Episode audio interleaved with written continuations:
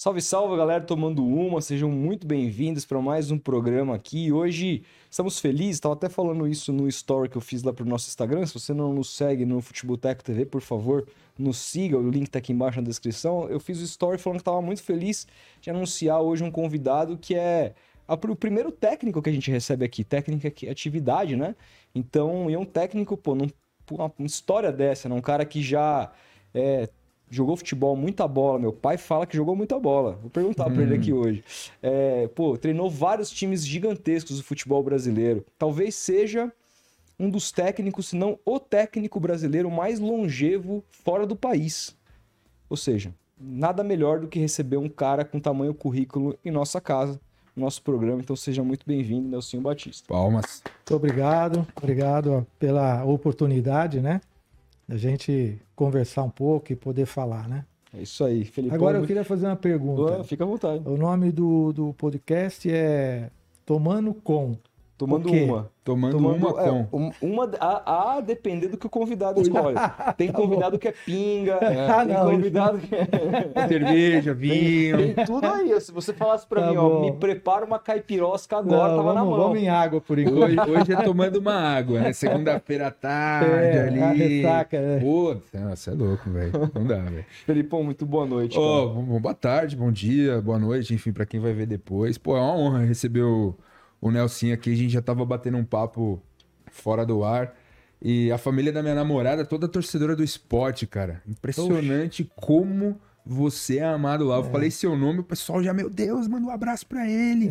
ele foi o técnico campeão em 2008 e tal. É um impressionante o carinho que você tem lá no Nordeste, né, cara? É, foi. que título, foi, foi foram, assim, dois, praticamente dois anos e pouco, né? Nós ganhamos uh, dois, uh, dois pernambucanos uhum. e, e, ganhamos o título inédito da Copa do Brasil, né? Sim. Enchemos a, aquela Ilha do Retiro ali não cabia uma mosca mais. Né? Nossa, cara. A torcida apoiou muito. Sim. Apoiou muito. Foi seu último time, foi seu último time aqui no Brasil antes Sim. de voltar para o Japão? Sim, foi meu último time. Eu, eu saí em 2009, uhum. eu, eu, eu saí e fui para o Japão. Aí eu fiquei até 2017 no Japão. Aí eu voltando para o Brasil, eu, o esporte me levou de novo. Mas aí não, não deu certo, foram, foram acho que três meses de trabalho, as coisas não estavam andando como, como a gente queria, né? Uhum. E também a, como a diretoria queria. E aí nós resolvemos parar, né? Aí eu voltei para o Japão novamente. E é engraçada essa sua relação com o Japão, né? Eu, eu sempre, toda vez que a gente recebe pessoas aqui que pô, viajaram, conheceram muitas partes do mundo, eu sempre falo que eu acho que o país que eu tenho mais vontade de conhecer é o Japão. Por conta de ter consumido muito da cultura deles, é, e de ver uma, uma diferença muito gritante em termos de sociedade do que a gente tem aqui na, no Ocidente, né? Sim. Como é que é para um cara tipicamente brasileiro se adaptar a uma rotina oriental tão co complexa dentro das diferenças, né? E, e própria língua, e, né? lógico. Então, é, como é que é para você ter trabalhado tantos anos? Quais foram as coisas que você mais teve que se adaptar? Eles a você? Como é que foi essa? Bom, nós tivemos que, eu sempre digo assim, né? Quando nós chegamos no Japão, né?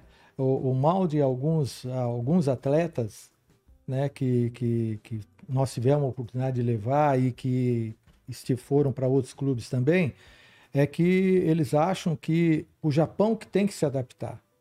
Não, nós estamos chegando no país deles, né? Uhum. Num país com uma cultura milenar, Sim. né? E você não pode querer que o, a, o Japão se, se adapte a você. Você tem que se adaptar ao Japão. Então foi isso que eu fiz. Uhum. Eu me adaptei, eu procurei me adaptar. Tive muitas dificuldades, né? Em termos de comunicação, em termos no início, né? É porque a primeira vez que eu fui para o Japão foi em 93.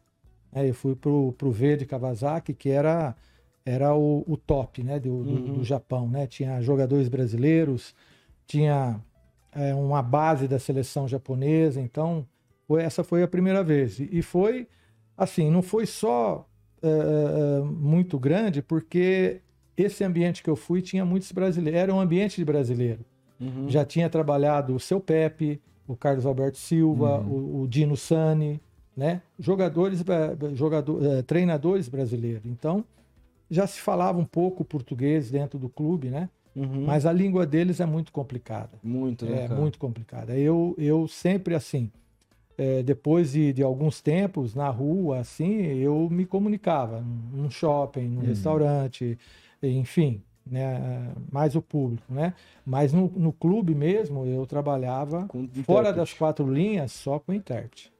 Agora dentro das quatro linhas eu já já aprendi, já gravei algumas palavras importantes dentro do trabalho do, do Uhum. futebol e já se comunicava assim, o jogador já, já me Eu, eu entendia. tenho uma dúvida que é o seguinte, assim, você falou que trabalhava com intérprete, isso não interrompeu os teus sucessos, muito pelo contrário, você teve uma carreira de muito sucesso no Japão. títulos, né? Aqui no Brasil, a gente tá com essa onda de técnicos estrangeiros que eu particularmente enxergo como, como positiva, mas a gente tá muito preso ainda a técnicos que falam ou o espanhol ou técnicos mesmo que vêm do, do- de Portugal, que falam o nosso idioma, né, com algumas diferenças. Não trouxemos, sei lá, um sueco, um, um- o próprio cara que fala inglês, É. um cara da Rússia. A gente não O trouxe. próprio Ancelotti que estava para vir, é, né? Mas É, ainda assim, o, o italiano ainda é uma, É, uma língua é. um pouquinho mais latina, que É, daria pra entender e tal.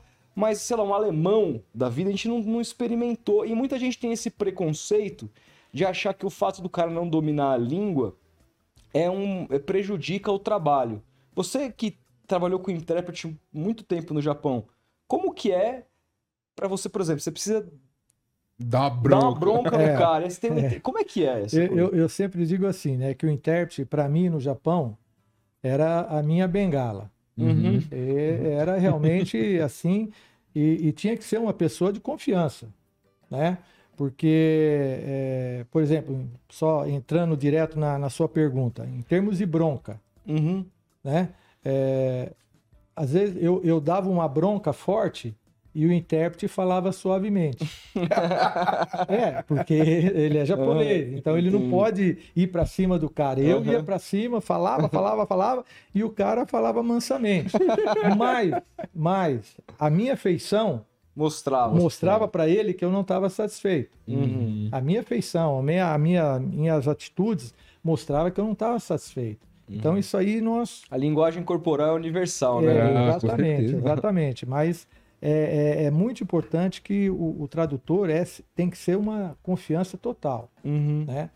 O- já a partir do, do quinto da, da- da- do quinto ano que eu estava no Japão, eu para facilitar para eles, eu, eu fazia todas as minhas meetings é, em projeção Uhum. né? Eu tinha tenho uma- um aplicativo, eu montava a, a, a meeting do jeito que eu que tinha que ser, que, que era o que nós tínhamos treinado, e além de- do, do tradutor traduzir para eles, ainda existia a imagem na, na- no projetor, entendeu? Então eu não tive assim grandes problemas. No início foi muito difícil. E foram quantos títulos lá, Nelson? Todos, Todos os. todos o futebol de- japonês. De todos os times Todos, que depois é, você ganhou. sou, eu sou bicampeão da, G, da G1, né? Eu ganhei duas Xerox, que é assim como essa Copa que vai ter agora entre São Paulo e Supercopa, Supercopa, Supercopa. que abre a temporada. É, depois teve a teve a Copa Nabisco, que é uma Copa como a Sul-Americana, Uhum. né? Uhum. E, e também a Copa Suruga, Sim, né? que a gente nós ganhamos do, do time argentino Sim. e o Campeão da, da Sul-Americana contra o campeão. Nós ganhamos. Então, todos os títulos japoneses eu- eh, nós conquistamos lá. Com, com o, ve- com o, o- o Verde, foi, a, o- foi o bicampeonato para o Verde, né, da Kawasaki, e, nós ganhamos a, a, a G-League. A G-League, que é a, a bicampeonato, e ganhamos uma Xerox. Né? E, e depois, o, o, o título que eu- o, o time que eu mais ganhei título foi no Rei Sol. Uhum. Mas eu fiquei. Os, os primeiros cinco anos, nós ganhamos oito títulos. Ganhamos uma G-League. É, quando eu cheguei lá, é, o, o Rei Sol tinha caído. E eu peguei o Rei Sol na segunda Que divisão. ano, que ano você treinou o Rei Sol? Foi, eu treinei o Rei Sol a primeira vez. Eu cheguei lá no final do ano, de 2009. Já, Ah, tinha, já tinha 2009. caído. Hum. Aí, 2010, nós disputamos a segunda divisão. Uhum. subimos para a primeira divisão em 2010. Em 2011 nós fomos campeões da G1, da G-League. Ou seja, vocês subiram no ano, no outro Subimos ano no ano campeão. e fomos campeões da- da- na primeira divisão também, né? E aí Você foi para aquele Mundial que o Santos jogou? foi, Era você o era eu o treinador. Foi, foi, nós ganhamos porque nós estávamos numa reta final e nós estávamos assim, para chegar, estava chegando o Rei Sol, o Gamba e o Nagoya, que, se- que era Foi um jogo times- difícil, hein? Sim. Pô, pô, uma reta final. pariu, uma reta final. É. E a gente estava mantendo é, quatro pontos. Pô, chegou na penúltima partida, nós perdemos em casa pro Cerezo. Perdemos e time do jogava até o Fábio Simplício. Uhum. Nós, e o treinador era o, Lavi- o Levi Cooper. Né? Uhum. E aí nós perdemos esse jogo e fomos com um ponto, um ponto de diferença do Nagoya e do Gamba. E a gente jogava com o Reds Urawa em- em- no, no estádio deles, né? E, pô, ainda bem que nós fomos lá, ganhamos 3 a 1 fomos campeões, mas, pô, você imagina, nós estávamos tranquilo com quatro Passa na pontos, mão, mantendo é. quatro pontos, aí nós fomos para o último jogo, um ponto de diferença. Então, você, eh, naquele, naquela semifinal do Mundial de 2011, é você- era você o técnico contra Eu o o técnico. Santos. Aquele jogo eu me lembro. Foi um. Golaço do Neymar, né? Golaço. Cara, o mas primeiro do- gol do Neymar foi muito bonito. o, o Santos fez 2 a 0 só É. que vocês diminuíram. É, foi. E foi uma pressão desgraçada até o E- gol do Danilo. É, se não O- faz o gol de Se falta, não faz a o gol tava de falta, dele. tava em cima, cara. Tava eu, em cima eu, fiquei- eu falei, não é possível que a gente ia perder esse time. Exatamente. tava E aí, e tinha uns caras. Tinha, inclusive, eu lembro que tinha um lateral que depois jogou da Alemanha, É, né? O o, o Sakai. Sakai. Hoje ele já voltou, mas ele Tava jogou. Ele foi, né? ele foi pro. Não, pro, pro um time, eu não lembro, é o time da Alemanha. Depois, os últimos anos dele na, na Europa, ele foi no Marseille. Aí. Ele voltou agora, já tá com. E esse, e esse jogador, o, o Rodolfo, ele tem uma história diferente, assim, meia gozada, porque quando eu cheguei em 2000 de 2010, nós fomos disputar, nós íamos disputar a- o campeonato de segunda divisão. E ele estava fazendo estágio no Mujimirim, né?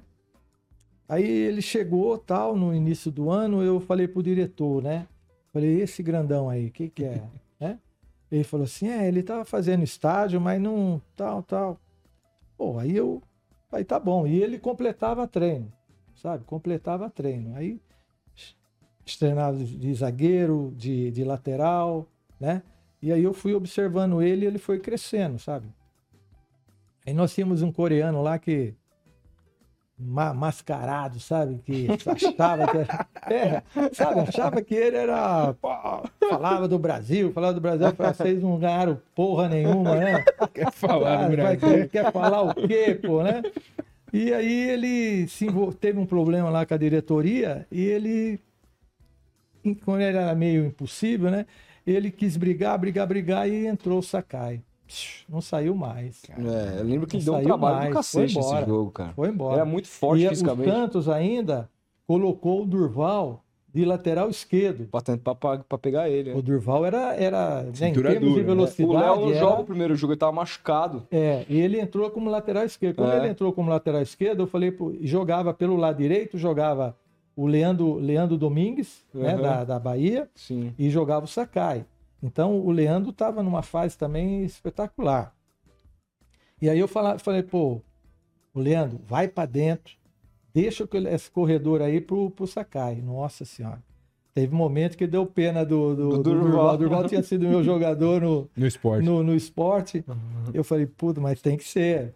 Mas foi, foi um jogo bom. Foi um jogo bom. E você acha que o. Como é que tá, assim, se você fosse fazer um resumo do futebol japonês em termos de evolução até hoje, 2024, do que, do que era no passado? Ele já é a principal liga da Ásia, enfim, como é que é? É, eu, eu, eu tive até agora, faz, acho que antes do. do, do- Sexta-feira eu, eu tive uma entrevista com uma revista japonesa, a Number, né? Uhum. E, e aí ele perguntou. Eu falei assim: olha, eh, eu, eu, eu peguei uma fase, o início da G-League, né? Que Uhum. eu cheguei lá, a G-League tinha um ano de vida, né? E que você, o- os próprios dirigentes, você chegar e falar assim, pô, aquele jogador ali é muito bom, nós temos que colocar para jogar. Aí o diretor falava assim: não, mas ele tem 17 anos só. Ele pode esperar mais.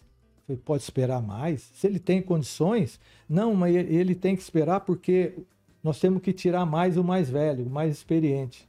Né? Então era assim. Era assim. Você. Uma coisa muito de hierarquia. Tinha, é, tinha dificuldade para colocar os jogadores. Tanto é que uma vez, um jogo, é, é, é, Brasil, o Verde Kawasaki e o Júbilo Iwata, que era o time do Dunga. Dunga jogava nesse time na época. Eu, nós estávamos ganhando 4 a 1 em casa e, e um, uma garoa, tá, o Ramos, né? O Ramos já estava meio cansadão, né? E eu coloquei um, chamei um garoto, o Haseb, falei assim, chamei ele, falei, ó, vai, vai sair o, o, o Ramos. Ele, o Ramos? O Ramos? Falei, é o Ramos, vai sair. Aí ele foi, porque eu insisti, vai, tem que. Uhum. Chegou na, na beira, o, quando o, Ramos saiu, ele estava na beira do campo, ele fazia assim pro Ramos: comenda sai, né? Comenda uhum. sai, uhum. pedindo desculpa pro, uhum. pro, pro Ramos, porque ele estava entrando no lugar dele. Rapaz. Então é uma cultura diferente. Ah, hoje não. Hoje o futebol, ele já. Os, os jovens estão passando por cima dos mais velhos. Se você não tiver, porque o futebol japonês é velocidade. Sim. Se você não tiver condicionamento bom, você fica para trás. Em termos evolu... por isso que evoluiu bastante o futebol. Hoje eu acho que é o primeiro da, da... apesar de não estar tá fazendo uma boa campanha aí, não vai ser o, o campeão da, da, da, Ásia, né? A seleção, mas é, tecnicamente falando, todos os jogadores japoneses que estão na Europa estão jogando. Uhum. Problema que o Zico teve quando o Zico foi campeão, quando o Zico foi chamado para a seleção japonesa. Por quê? Porque os jogadores eh, japoneses que estavam na Europa saíam para fazer um marketing. Só um marketing, não jogavam. Uhum. Então, quando o Zico convocava eles para vir para o Japão para jogar pela seleção, pô, estavam mal. Era uma merda. Uhum. Era um, ninguém, pô, os caras não jogavam, pô, ficavam o ano inteiro sem jogar. Como é que vai chegar e, e resolver? Sim. É porque a imagem que, que, que se tinha do Japão, tipo a Copa de 2018, aquele jogo com a Bélgica, passava uma. A, a, os japoneses tinham meio que uma ingenuidade para jogar bola, assim. Faltava um pouquinho de malandragem. Esse jogo tava na mão. Cara. É, então, que perderam ali a vaga e tal. É. E aí já em 2022 você viu os jogos do Japão batendo de frente com a Alemanha, com a Espanha. Você fala, caramba, mano. É. Que, que evolução os caras esse, tiveram. Esse assim. treinador que tá agora é, é muito bom um cara jovem, um cara que jogou futebol, teve assim uma fase de estágio com grandes treinadores. Uhum. Ele só jogou no, no, no Sanfrecce Hiroshima, né? Então ali passou treinadores brasileiros, alemães, é, espanhóis. Então ele pegou muito, né? E, e, inclusive tinha um treinador agora da, da do leste europeu chamado é, Petrovic, ele, ele, ele praticamente ele levantou o time do, do, do Sanflet e ele era auxiliar. E ele pegou todo o trabalho praticamente e está desenvolvendo bem uhum. agora na seleção. E aí você cansou de, de ir lá, quis voltar para o Brasil, falou, chega, já fiz minha missão Olha, aqui. o que aconteceu, né, que nós tínhamos, quando eu cheguei, a segunda vez, eu cheguei no, no Rei Sol, em 2019 né? E o Ressol tinha caído para a segunda divisão, uhum. né? Quando eu saí, estava na primeira divisão. Eu saí em 2015. Saí não, eles chegaram e falaram, olha, nós não temos mais interesse, agora nós vamos colocar um japonês. Por quê? Porque o time estava tava direito, estava tava andando sozinho, né? Uhum. Por música. Eu falei, não, tudo bem. Aí eu acabei indo para outro clube, fiquei lá três anos também. Mas o Rei Sol, eu voltei e nós subimos em 2020. E quando eu cheguei em 2019, tinha um, um, um jogador de, da, do, da Quênia, né? Keniano, chamado Olunga, vocês devem conhecer. Ele foi para o Catar no time que estava jogando o Dudu. Hum, do o do Raio. É. O do Raio. Ele estava ele tá jogando. Eu não sei se ele saiu de lá agora. Mas esse cara, quando eu cheguei, era um negão magro, uhum. seco, sabe? É, tinha 1,92m. Cara. Ainda eu, ainda eu cheguei pro diretor, né? E falei assim. e esse negão aí, que pito toca, né? Ainda brinquei, né? Qual o pito que ele toca, né, velho? Aí o, o diretor chegou para mim e falou assim: Olha, nós fizemos ele e ele não resolveu nada, nada. Se você quer tirar, pode tirar. Aí eu falei: Não, ele tem contrato? Tem contrato. Então deixa ele aí até o meio do ano. Se ele não fizer nada, aí a gente troca. Tá bom. E aí começamos a trabalhar com o negão, né? Tal, tal, tal, tal, tal. 2020, 2021 ele fez 60 gols. Caramba. 60 gols em duas temporadas. Pô, aí a hora que o time estava certinho, vem o, o, veio o, o Qatar e, e, e, ele queria ficar. Uhum. Ele, a esposa, queria ficar no Japão, porque eles, eles se, da, se, se deram adaptaram. muito bem, né? Estavam radicados já. Uhum. Aí venderam por 6 milhões e meio de euros. Ainda eu brinquei com o, com o, diretor, falei, porra, você queria mandar ele embora, hein? né? Aí, é, é, eu falei, pô, vocês queriam mandar, vocês estão desmanchando o time de novo, pô, vai cair, pô, uhum. vai cair. Em 2022, o time, eles montaram um time, né?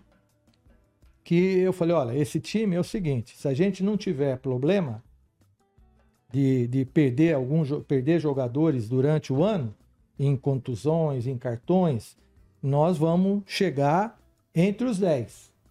Agora, se a gente tiver problema, nós vamos passar apertado. Bom, primeiro turno nós não tivemos problema. Nós fizemos, nós ficamos em quarto lugar no primeiro turno. Vamos jogar uma, duas partidas, nós perdemos jogadores brasileiros. Porra, aí complicou. Aí nós fizemos 51% no primeiro turno e 17% no segundo turno. Então, aí no final do ano de 22, eu já preparei eles. Falei: olha, eu não vou ficar aqui para disputar rebaixamento. Do, o, o que vocês estão fazendo vai caminhar para isso. Não, tá, tá bom. Contrataram 40% de jogadores universitários. Jogadores que. Porque lá é o seguinte: você, você chega, terminou o seu, o seu, o seu ano na base, uhum. Tem muitos jogadores que é do clube, mas prefere fazer uma universidade para depois, depois de formado voltar. Então, já, já vem assim, com uma formação boa já, né? Aí foi o time. Aí o time começou ainda, mas aí começou a cair, né? Aí chegou no meio do ano, eu chamei, falei com, com, com o presidente, falei assim, olha, eu disse para vocês, disse, falei, e, nós temos uma história aqui muito bonita, uma história de muitos títulos. Eu, a, as coisas estão, vocês já não estão falando as mesmas coisas que eu falo. Então vamos fazer o seguinte: vocês, eu tinha uma multa porque eu tinha contrato com eles até 25, uhum. até 2025. Falei, olha, eu não, eu não quero pagar multa, como também não vou cobrar nada de vocês. Eu quero ir embora. Eu não estou mais satisfeito aqui. E aí eu vim embora. Foi assim que eu vim embora. Foi amigável, então. Foi amigável, foi amigável. Sim. E, e assim, assim, é... a tua carreira, assim, começou como técnico nos anos 80, mas ela desponta muito no início dos anos 90 com aquela campanha com o Novo Horizontino, que foi finalista de Campeonato Paulista. É. Você perde a final pro Bragantino do Lucha, que é o título que projeta o Lucha também pro cenário nacional. Final caipira ficou conhecido. É. é. E aí, no mesmo ano, você já vai pro Corinthians, e você foi responsável por dar o primeiro título nacional de um time que tinha 80 anos de história Sim. e nunca tinha ganhado um título Exatamente. nacional. Exatamente. Então, assim, o que eu quero saber é que, assim, muita gente hoje conhece o Corinthians campeão mundial, né, bicampeão mundial, campeão da Libertadores, ganhou o Campeonato Brasileiro aí uma Sim. porção de vezes. Sete, é. Mas você chegou num Corinthians que pô, já tinha aquela torcida gigantesca, mas só tinha título estadual. É. O que era aquele Corinthians que você pegou? E o que representou aquele ano de 1990 para você? Bom, antes de chegar no Corinthians, né, é, é, eu tive, já fui ganhando uma experiência, né, em, em clubes como, como a, a, o primeiro clube meu foi São Bento, uhum. né? Sorocaba é, até um cara até que é, eu sempre falo, né? Um cara que eu, que eu tenho uma gratidão muito grande, que foi o responsável por pra- pra- de eu ter ido ao, ao São Bento, na época, né? eh, foi o Candinho. Hum. Candinho foi o cara que apostou em mim. Ele falou para o presidente do, do- do- do São Bento. O presidente estava procurando um treinador jovem e um treinador barato. E na época eu era os dois, né? Eu era jovem E e, barato. barato. né? Aí eu fui para lá. Então, eu, pô, ele apostou em mim, entendeu? Nós tínhamos, eu tinha trabalhado com ele como jogador no Juventus, né? E ele foi aí, ali foi Mujimirim, Internacional de Limeira, depois que o seu Pepe saiu, que foi campeão paulista, né? Uhum. Atlético Paranaense, enfim, um monte. Mas a, a- a chegada no Corinthians realmente foi uma chegada assim. É, a logística do Corinthians era muito ruim. Não tinha de treinamento, não tinha onde treinar. né? Era um, era um, foi realmente uma, uma, um ano, um, um, um semestre, né? Que foi, eu cheguei em, em julho praticamente. Foi um semestre assim muito difícil, né? Só não foi mais difícil porque a gente tinha a gente tinha resolvia direto com com o seu Mateus, né? O seu Vicente Mateus Uhum. e também os diretores, o Nenê do posto, tinha um, um outro outro senhor que eu não lembro o nome. Mas era assim, foi um time que foi sendo construído, né? Por exemplo, é, quando nós chegamos no Corinthians, é, era um time assim de dono, entendeu? Cada um achava que podia fazer o que queria. Uhum. né? Então, é, eu senti isso aí logo, de- logo no primeiro dia. Então, aí nós fomos conversando. né? Por exemplo, nós tivemos uma. um- no, no terceiro dia, é, nós estávamos fazendo um, um- um trabalho né, de, de 10 contra 10, né? E, e aí nós paramos o treino tal, e o, e o Ronaldo veio dar uma bronca no Marcelo Dijan. Mas ele veio dar uma bronca, né? A gente treinava no Parque São Jorge e os torcedores ficavam no alambrado. Então é a mesma coisa eu e Uhum. você aqui, à distância. Uhum. Então o Ronaldo chegou de uma forma no, no, Dijan, no Marcelo que eu não gostei, né? Aí eu, eu falei, o, o, o, Ronaldo, calma, calma, calma. Não, tem que não, não tem que falar. Não precisa falar agora. Ele falou assim, não, mas então quer dizer que não pode mais falar aqui? Eu falei, não. Aqui não, nós vamos falar lá dentro. Lá dentro nós vamos sentar e vamos conversar. Agora, aqui nós estamos se expondo pro, pro torcedor, pô. Sim, imprensa, A imprensa, claro. não, não, aqui não. Então, foi essas coisas, né? Daí eles foram ganhando confiança. né? Os resultados foram bons porque é, de 12 pontos nós ganhamos 10, né? Nós ganhamos 10. Quer dizer, nós estávamos em penúltimo lugar no campeonato. Já, eu peguei o, o, o, o- o Corinthians, estava na, na. Eu fiz a terceira rodada, foi contra o Vitória em Salvador, empatamos um a um, né? E aí, aí foi ganhando corpo, né? Foi ganhando corpo. Você tinha um tal de Neto também, né? Foi? Você tinha um tal de Neto também, né? Parece que jogou alguma coisinha em 90, né? Jogou muito, jogou muito. É, é, é o que é, muita gente. O Neto, né? O, o Neto, o- o- como o grupo foi muito maduro, né? Por exemplo, é que nós conversamos, né? Nós tínhamos três jogadores importantes, quatro jogadores importantes desse, de- desse grupo. Era o, o- o Fabinho, o Paulo Sérgio, era o Tupanzinho e era o Mauro. E às vezes o Ezequiel. Então, o que, que a gente jogava praticamente com, com o Neto era um centroavante falso.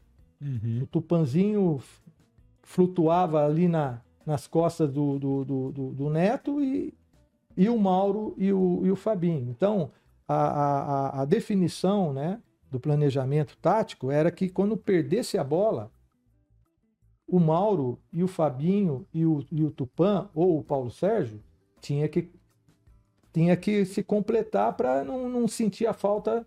Porque se a gente pedisse para o Neto marcar, ele não, ele não ia marcar dentro de uma característica necessária. Então, o Neto, ele, lógico, tinha momentos que ele ajudava e tinha momentos que ele. Agora, na roubada de bola, ele era referência. Era, a bola tinha que chegar nele, porque ele era um cara que, que criava, né, que finalizava, que arrancava em cima do, dos, dos, do, do, eu ia falar centobaco, né? Centobaco é no Japão, é Japão. zagueiro, né? Os zagueiros davam espaço para ele, né? Ele ficava num espaço onde o zagueiro não chegava, então fica, ele recebia a bola, ele tinha espaço para jogar. Tanto é que ou para finalizar, definir a jogada, ou para fazer um- o Mauro e o Fabinho ou o Paulo Sérgio chegando junto com o Tupanzinho. Sem né? contar as bolas paradas, né? Não, Nossa, bola é... parada é, é- é Especialidade de da meta, casa, é, né? é. o tiro de meta nosso era perigoso. O tiro do- se ele fosse bater. Tem um lance, vocês lembram? Vocês lembram do Flamengo e Corinthians no Maracanã, o gol que ele Sim, fez no claro. Gilmar? Pô, esse gol foi... Olha, aquele jogo lá aconteceu um negócio. Porque tinha hora que ele queria tentar algumas coisas e a gente questionava, né? Então, nesse jogo aí, porra, a bola estava na intermediária e na lateral, né? E quando ele arrumou a bola, todo mundo do banco já, Neto, toca, vamos sair jogando, vamos sair jogando. E ele lá arrumou o calção dele e foi e fez o gol. Porra, um- nós olhamos um pro outro falando, pô, E ele era, ele era desse jeitão, assim, que ele é hoje, que a gente vê na TV. Ele era assim como jogador também, falava mesmo. Personalidade, Personalidade falava, forte, se falava. impunha. assim, não como hoje, né? Uhum. Mas era um cara que cobrava os companheiros, né? Aceitava a cobrança também. É um cara que foi, assim, é, é, dentro do, do nosso grupo, ele foi aceito 100%. Você Uhum. tem um relacionamento com ele hoje, assim? Tenho, tenho. Não muito, né? Aham. Porque a vida da gente, Mas há um né? respeito, assim. Mas sim, há um respeito. Respeito, sim. Que legal. Muito grande. E aí, depois do, do Corinthians, você vai pro Palmeiras, é isso? Ou Foi. não? Foi, Foi pro Palmeiras. foi pro Palmeiras. Caraca, do Corinthians pro Palmeiras. É, é, fui pro Palmeiras. E a É. chegada lá é meio complicada, né? Não, Ou não, não? foi tranquila. Que tem, Foi. tem esse.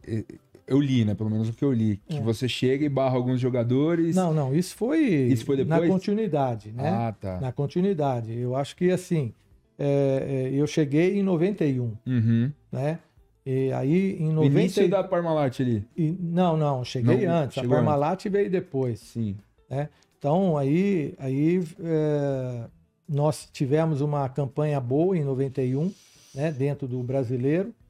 E, e aí em 92 é que surgiu os problemas, né? Surgiu os problemas, problemas assim, de. é, era, era, o Palmeiras era um, um- time assim que não ganhava, né? Não, Uhum. Fazia muito tempo que não ganhava título. Tava na fila, né? Então era era muita cornetagem, muito, né? Era muita muita coisa. A diretoria é complicada, né? Se meter. A diretoria até que ajudou, né? É? Eu tinha eu tinha diretores, tinha o próprio presidente, o seu Nelson Facchini, também ajudou. É que no momento, né? Era um momento que a gente eh, não conseguiu passar pensando no título, né? A gente já entrava pensando em título, né? Uhum. Então, realmente foi um trabalho assim, e aí houve é, problemas, né? Que, que, que começou com, com até com o, o menino lá do, da, da Gazeta, o Avalone, Hum. né? Nós tivemos uma, uma discussão uma vez e aí inflamou tudo, né? Aí inflamou tudo. Porque num jogo, é, no Carnaval, né, em 92, ah, o São Paulo estava disputando a Libertadores. Uhum. Então o São Paulo jogava no meio de semana a Libertadores e jogava e jogava com o Palmeiras no final de semana. Bom, o Tele fez o quê? O Tele deu o sábado e o domingo, porque ele jogava na quarta. Como eu jogava só no domingo, eu dei o sábado, o domingo E a segunda? e a segunda. Voltando na terça para treinar até. E, e- e o Avalone na época, né? Depois conversei com ele também, foi tudo, ficou tudo tranquilo, né? Mas o Avalone na época, ele falava assim: é, de um lado, isso durante a semana, a semana inteira ele Aham. falando isso. Imagina. Imagina, né? A, a- a repercussão que teve. Sim. Aí é, de um lado, o mestre Tele Santana é, dá folga até segunda-feira. E do outro lado, o incompetente Nelsinho dá folga até segunda-feira.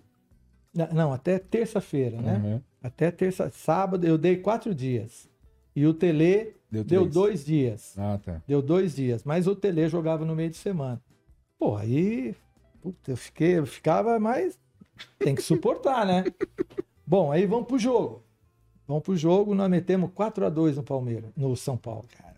4 a 2 E aí, aquela época, não tinha sala de imprensa. Era, você ficava no meio, o jornalista tudo do, do Sim. lado, tal. E aí ele veio querer conversar comigo, né? Eu, pô, eu guardei aquilo a semana inteira. Eu também, eu, eu me, pre- eu me precipitei também. Eu, Uhum. eu errei também, né? Depois eu falei para ele como. Aí ele, eu tô ali no meio do jornalista, ele veio, bateu na meu ombro assim e falou assim: "Preciso falar com você". Pô, eu na hora eu falei: "Eu também preciso falar com você". No seu programa você manda. No Palmeiras você não manda porra nenhuma. Cara. Aí, meu filho, aí, Foda. Aí foi a mesma coisa que cutucar o leão com a vara curta, né? Aí Aí você ganhou um inimigo. Não, aí, Ele detonava aí, pra caralho, Aí assim. detonou tudo, né? Aí parte da Ah, torcida também, né? Mas Ah, é, é- é preciso. É, mas pensa, o cara ganhou o título no Corinthians e vai Não, no e, Palmeiras. e assim, né? mas isso mostra assim, o quanto é preciso também o treinador ser inteligente nas declarações que ele sim, dá. sim. Eu fico pensando, né? Teve uma discussão, eu até gravei um vídeo de opinião sobre isso essa semana, com relação ao que o Tite ter dito que o Campeonato Carioca era mais forte que o Campeonato Eu Paulista. acho que ele pensou alto. Então. Pode, né? Exato.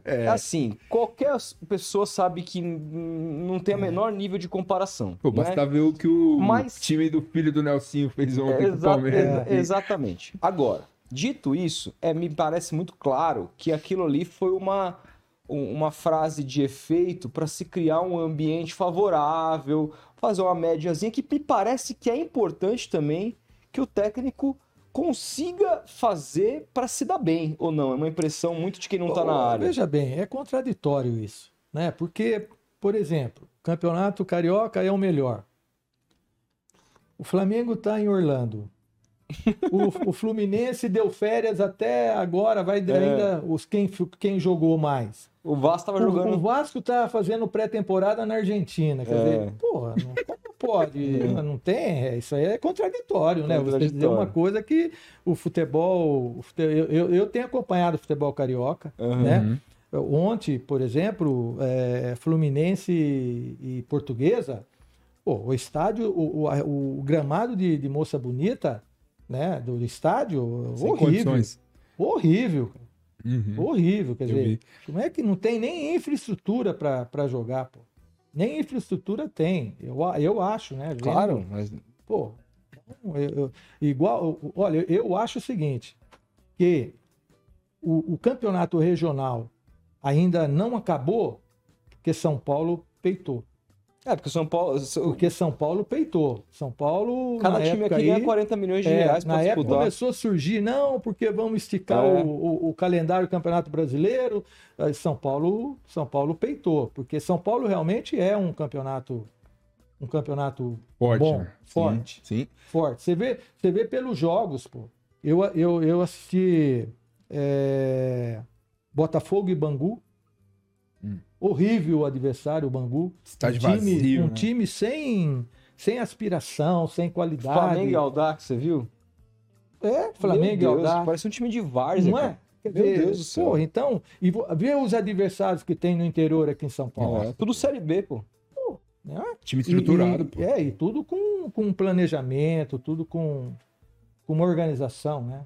Porra, Portuguesa e Inter de Limeira É. puta jogo. velho. É, mas, três jogão, mas- porra. mas a minha pergunta é: não é o técnico muito sincero sobre tudo?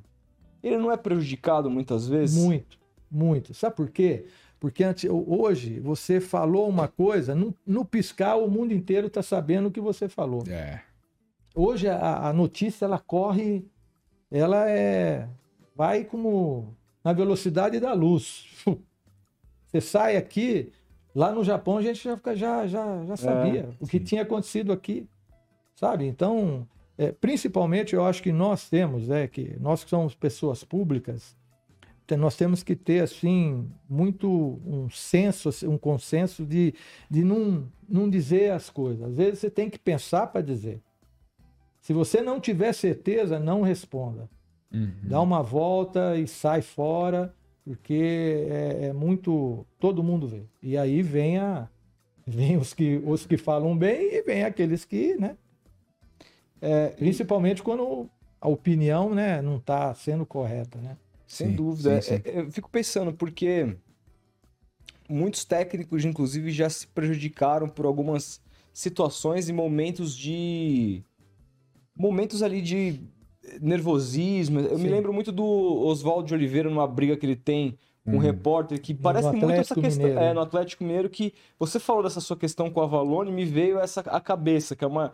Mesma Nossa, coisa, ali a dele imprensa em volta e tudo mais. O Dunga tinha muito essas, esses Embate. embates né, enquanto técnico da seleção com a imprensa. Tivemos também aquela questão do teu filho no Palmeiras, que também reverberou muito. Foi. É, O quão também é difícil controlar essas emoções para um cara que tá tão à flor da pele. Eu fico pensando porque um técnico que hoje é muito criticado por às vezes ser é, falar uma coisa, mas aí na hora do comportamento profissional ter outra atitude é o Abel do Palmeiras, que muita gente reclama das atitudes dele ali fora do é, dentro do campo com relação aos juízes, Sim, etc sim. e tal. E, e o como é difícil você competir, ter que lidar com um monte de jogador, lidar com ego, planejamento, diretoria, pressão de torcida, pressão de imprensa. Aí chega na coletiva, E aí- o repórter fala, coletiva- seu time não jogou nada? Exato. Como que isso é. Como Foda. administrar dentro de si essa coisa? É, eu aprendi no Japão, sabe? Eu, eu, eu tinha um, um temperamento mais explosivo, né? Sim. Não, nunca tive assim, só tive esse problema com, com Uhum. a Valone, né? Que foi uma, foi um eu também meu, como dele também.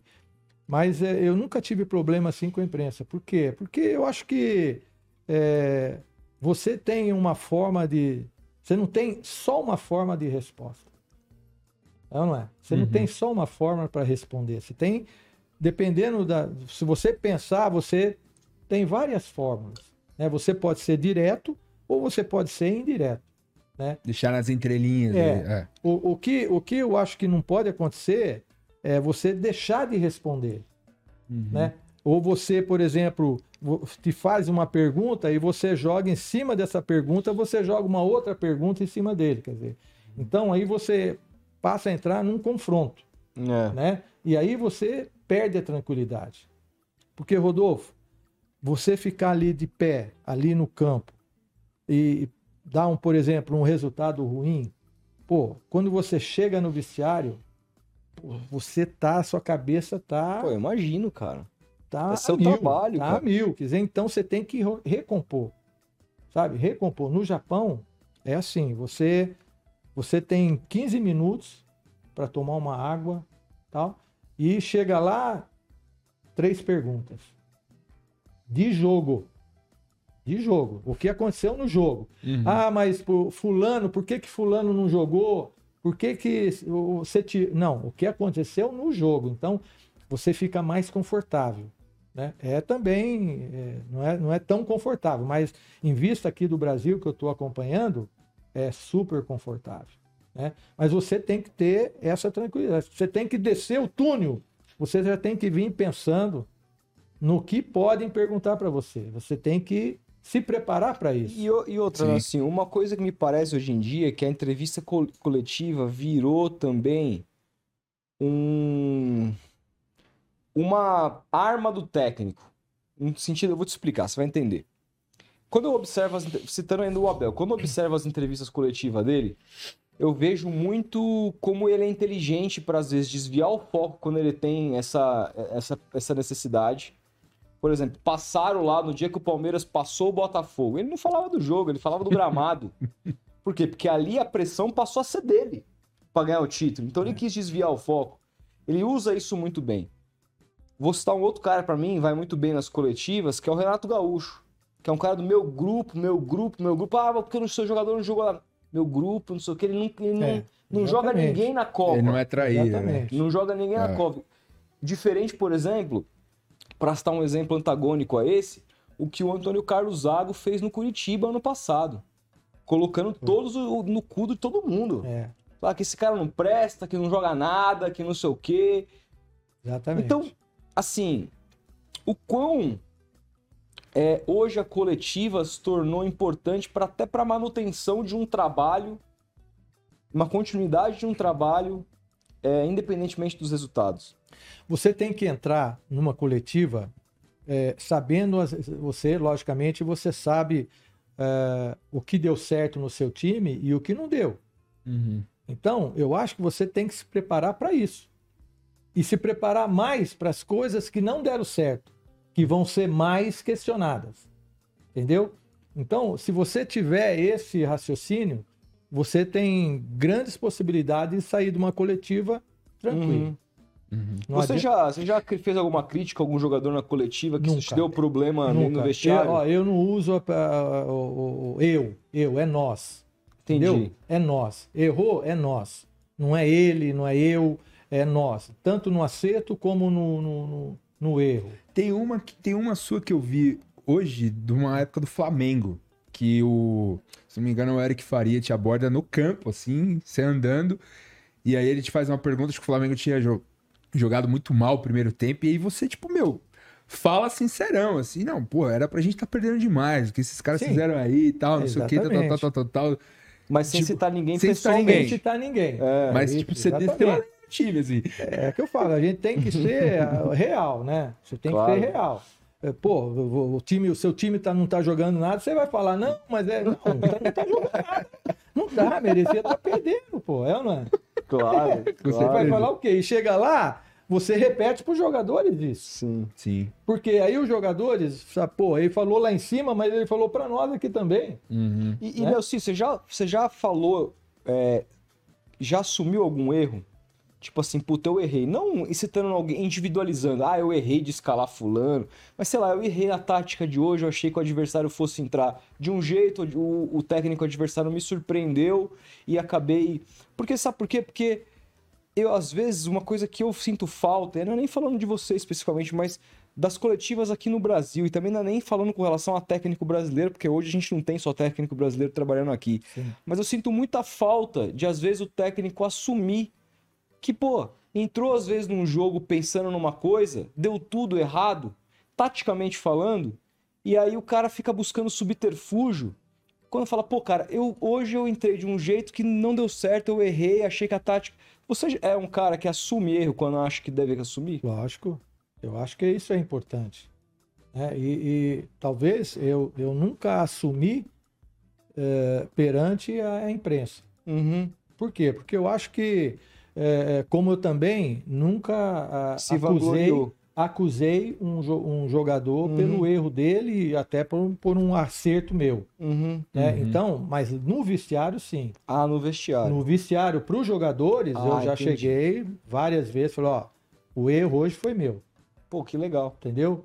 E o erro hoje foi meu, mas não publicamente. Você acha que publicamente te enfraqueceria se você fizesse isso? Eu acho que é uma questão de você não perder a confiança do grupo, Uhum. entendeu? Porque eu acho o seguinte, tudo que você tem que consertar, você tem que consertar. Internamente. Não é você falando fora do grupo, falando pra, pra, na mídia, que você vai consertar. Entendi. Pelo contrário, você vai receber diversas opiniões.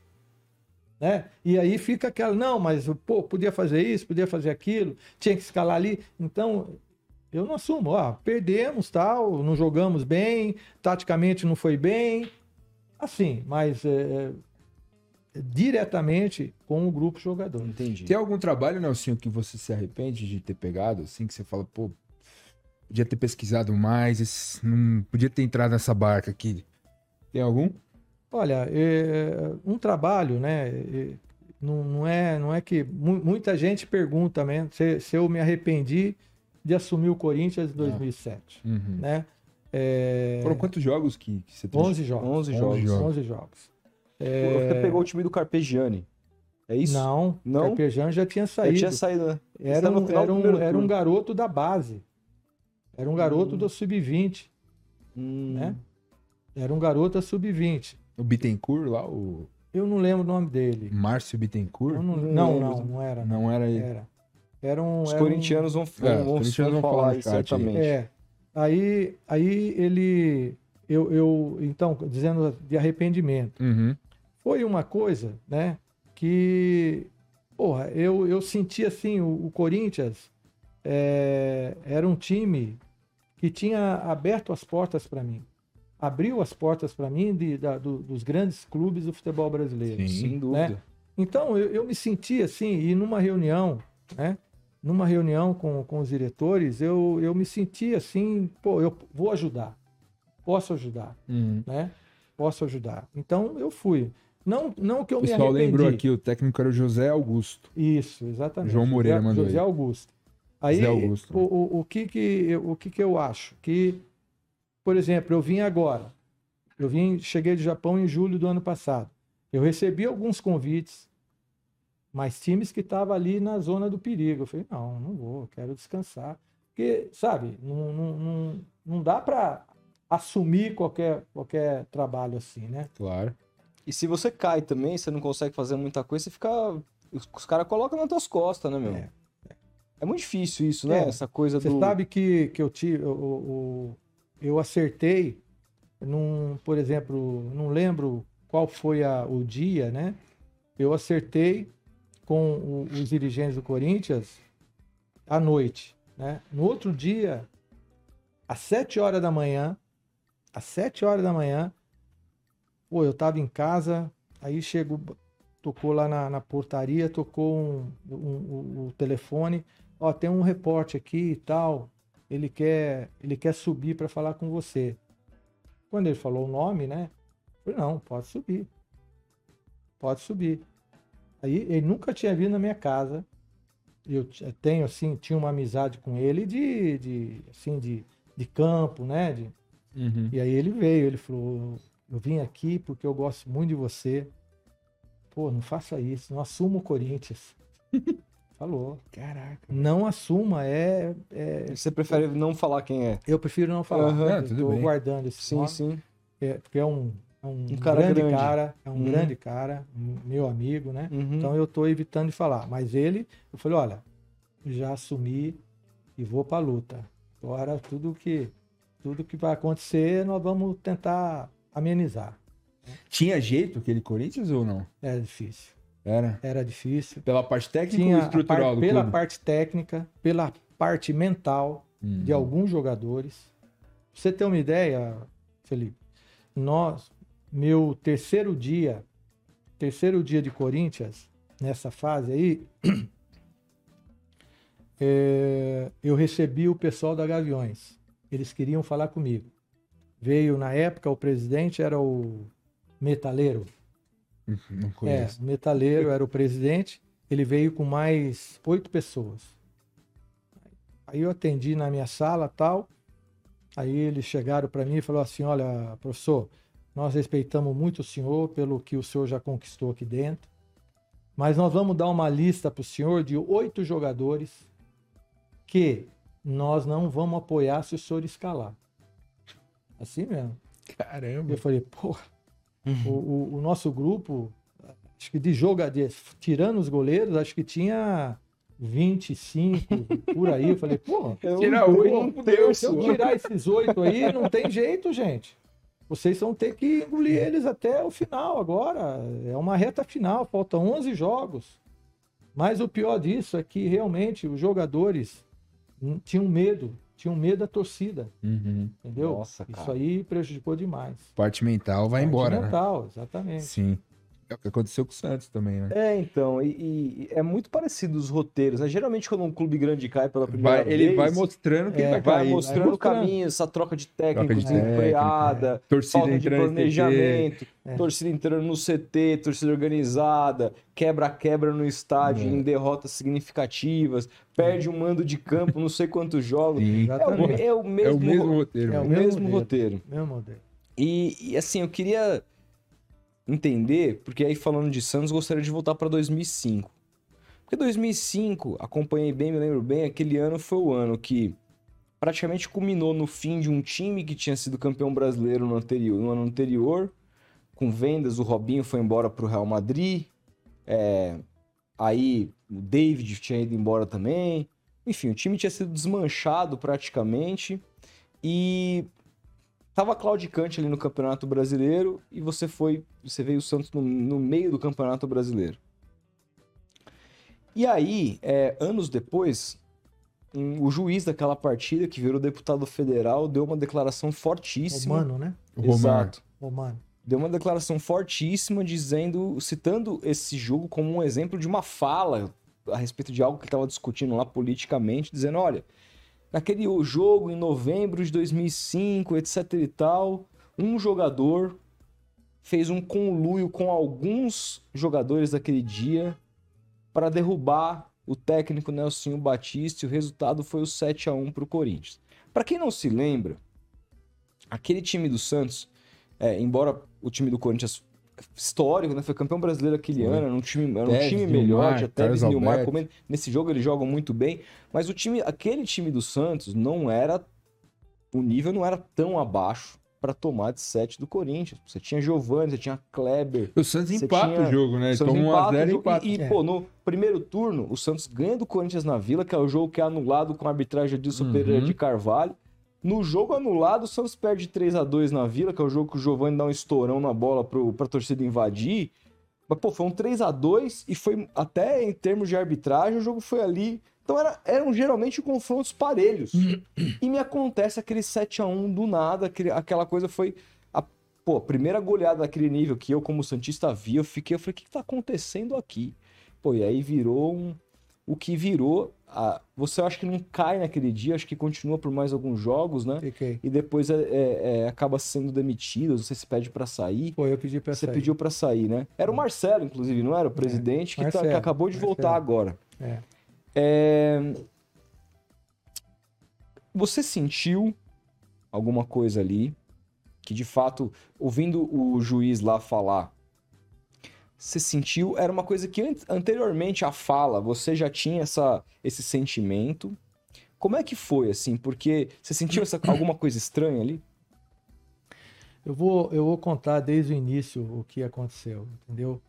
É, eu estava eu tava vindo embora do Japão, eu estava no Nagoya e o, o seu, o Marcelo, Marcelo, Marcelo Teixeira ligou para mim, Uhum. assim, pô, assim, pô, nós queremos você aqui, tal, tal, tal, tal, tal. Eu falei, olha, porque eh, saiu a notícia aqui que eu estava saindo do Nagoya, né? Então eles ligaram para mim. Mas eu tinha que vir assim no outro dia. né? Não, arruma as coisas aí e tal.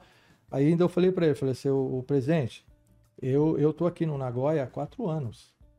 Eu tenho minhas coisas aqui, não é assim eu pegar minha mala e ir embora. Eu tenho os, outra, outros assuntos a, a- a- Uhum. definir aqui e tal.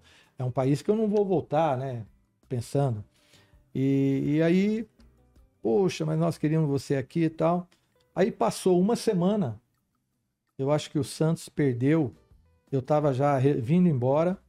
Passou uma semana, o Santos perdeu para o Fluminense, Uhum. né? Era o Galo, o treinador. Sim. E aí eu tava vindo, ele ligou de novo para mim. Ele falou, ó, eu falei, ó, presidente, eu tô indo embora amanhã. Eu chego aí, vou chegar aí dentro de 30 horas eu chego aí. Se o senhor quiser adiantar alguma coisa, eu se eu converso com com com o meu agente, tal. Uhum. E aí foi assim, eu sei que eu embarquei, né? O meu agente ligou para mim e falou assim, olha, é, é, o pessoal me chamou para conversar, posso ir? Eu falei, pode, pode, pode conversar com eles, né? Aí eu embarquei, embarquei.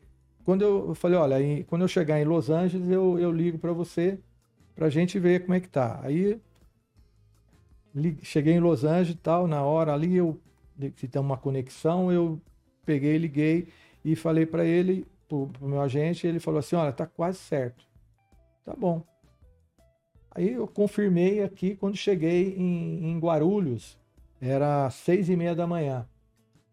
Às quatro e meia da tarde, eu estava dando treino no centro de treinamento. Nossa. Quer dizer, eu estava completamente, o fuso horário Tava estava com a cabeça, completamente, né? eu estava, sabe, uma das coisas que eu não faço mais, né? E eu vim com o rótulo de fazer uma limpeza, Hum. sem eu saber. Entendi. Sem eu saber. O presidente não te falou? Ninguém não, ninguém diretoria? falou para mim. Ninguém Uhum. falou para mim. Mas dentro do clube, é, depois eu, eu, eu, eu, eu liguei uma coisa com outra, porque ah, o Geninho é meu amigo, né? E, e o filho dele trabalhava na época como fisioterapeuta. E eu tô descendo para Santos, né? Com, com carro e eu recebo o telefonema do, do, do Geninho. Pô, né, tudo bem e tal, tudo, tudo bem, Geninho, tal, tal. Falou, pô, cara, meu filho tá lá no, no Santos tal, e o que estão falando é que você vai chegar para fazer uma limpeza. Nossa. Pô, né? Eu falei assim, não, falei, não, pelo menos não tem nada, eu não falei nada, não conversei nada, ninguém me falou. E aí fui, né? Fui, cheguei lá. O primeiro treino teve três jogadores que sentiram a, a- a- uma lesão na. Mas treino assim de Leve. três jogadores que foram para o departamento médico. Aí você já sentiu que. Não, aí, aí demorou ainda. Mas eram menos- titulares, alguma eram coisa? titulares, eram titulares. Aí é, é, eu, fui, eu fui ligar uma coisa com outra quando eu, eu comecei a sentir o grupo assim meio rancoroso comigo, entendeu? Eu, pô, eu costumo cumprimentar, bom dia, boa tarde, tudo bem, né? Pra pelo menos ter essa ligação. E eu senti assim uma Resistência. uma resistência, né? Eu falei, pô, tá, tá acontecendo alguma coisa. Aí eu fui pensando, pensando, falei, pô, o Geninho me ligou, né? Alguma coisa. Ah. Aí eu vou para o almoço, né, com, com o presidente, com a diretoria, e aí eles queriam tirar alguns jogadores. Aí o, eh, eh, tem o, acho que era Carlinhos, que é era um supervisor, carioca, Uhum. um moreno. Tava ali discutindo e tal, e o Carlinhos falou assim: Não, mas quem vai assumir? Né? Ninguém respondeu nada. Aí o, o Carlinhos falou assim: Pô, então, Nelsinho, você tem que assumir. Falei, como é que é? Eu tenho que assumir? Mandar embora os jogadores? Eu tô com quatro dias de clube. Nossa, cara Você quer que eu mande os jogadores embora? Quem tem que mandar essas merdas embora é você, pô. Você que contratou, não fui eu que contratei. Claro. Nossa, Não, você vê o clima, como é que tá? E não, e, e olha como o Santos já tava maduro É, o clima, como é que tava? Aí, Marcelo bom, Teixeira, querido. Nossa. Aí, aí eu, eu ia, eu, aí manteve, foi ali uma discussão profissional, né? Mantemos, pelo menos de minha parte, eu, aí eu ia conversar com ele, porque a gente precisava de contratação. Eu falava jogador A, ele falava jogador Y. Nossa. Quer dizer, eu falei, o, o Carlinhos, porra, isso aí não joga aqui, cara. Até pior do que nós temos aqui, pô. Bom, então, aí nós fomos pro jogo, esse jogo, né? Nós jogamos com um goleiro, um goleiro que era, acho que o, O Saulo. Saulo, que era, acho que o terceiro ou quarto goleiro. É, tanto que ele, ele, pô, aquele, Aposentou aquele ele. jogo ali, jogamos, ele, ele jogamos, jogando, com, mas... jogamos com um zagueiro eh, que era da base, né? Que era da base, não lembro o nome dele. É, eu não vou lembrar. É He- Heverson, é, é alguma coisa assim. Bom, eu sei que o time do Corinthians era um time forte. Um time, pô, a frente do Corinthians era. Nilmar Tevez. Carlos Alberto, Roger, É, Nilmar, Tevez, Tevez. Neymar. tinha, tinha um, Neymar. Não, Nilmar, Neymar. Nilmar. Neymar, pela É direita. que ele fez três Quer gols. dizer, então, todos esses problemas tinham. Uhum. né? Foi, isso aí foi, foi de- é, bem, bem registrado isso aí. Agora, dizer para eu como jogador, o, o Rodolfo, porra, eu joguei 23 anos, cara. Puta, eu, eu acho que o jogador combinar para perder um jogo, Você não acredita nisso? não acredito. Esses problemas aí, agora, eu acredito naquele, assim, o jogador tem que hoje, ele tem que dar, não é 100%. Ou naquela época também, não tem que dar 100%, tem que dar 200. E o jogador que está insatisfeito, Ele não dá nem ele ele não dá nem 100. Entendeu? Pode ter acontecido isso, apesar Uhum. de todos esses problemas que eu conversei com você. Uhum. entendeu? Que eu falei para vocês aqui, isso aqui, é isso aí é realidade, né? Isso é realidade. Caramba, então o- a diretoria não te deu o respaldo que você precisava Nenhum. e não Nenhum. dava respostas para os jogadores e, e isso refletiu dentro de campo e quem foi, pagou o pato foi você. E aí eu fico pensando, eu ouvi dizer, não sei se é verdade, que o Santos chegou a procurar o teu filho agora no começo do ano. É verdade isso? Ele teve um contato, teve um contato e ele me ligou perguntando e eu falei para ele, falei não, não de não de não ir para o Santos. Eu acho que o momento dele hoje é o Novo Horizontino. Mas tem muito. Tem, tem a ver também com o fato de ser o Marcelo? Não, de maneira nenhuma. Porque teve. Você falou que Não, não tive não. nenhum respaldo do Não. Marcelo. O Marcelo, o Marcelo foi um cara que, que me tratou assim Uhum. com respeito, Sim. entendeu? Só que ele é o presidente, né? Às vezes ele não vê muita coisa que É. acontece, né? Não, mas eu não tenho nada contra o Marcelo, não. Uhum. Eu, eu só opinei, né, para o Eduardo. Não dá um passo que. Não dá porque ele já, já, já, já, já sabe como é que é o ambiente de time grande, né? Ele tava com você nesse trabalho, não tava? Ele era preparador Tava, físico. tava preparado, preparador físico do Santos. E aí ele, ele, eu falei, olha, você fez um ótimo trabalho ano passado, né? E, e você, o Campeonato Paulista é uma vitrine importantíssima. Basta Você- ver o Carpini. Exatamente. É. Você, você tem que fazer um bom trabalho. Você, o clube está dando os jogadores que você está pedindo. Então, a tendência de vocês fazerem um bom trabalho é, é, é 100% quase.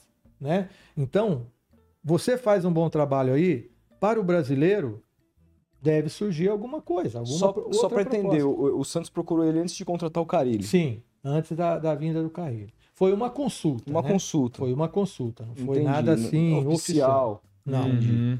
foi uma consulta. É. Talvez se, a não, ser, não, não, não, não seja nem um, um cara que tinha esse poder para perguntar, entendeu? In- Inclusive, né, assim, isso abre margem pra, pra gente falar sobre um assunto que é o seguinte: decisões de trabalho dos técnicos, né?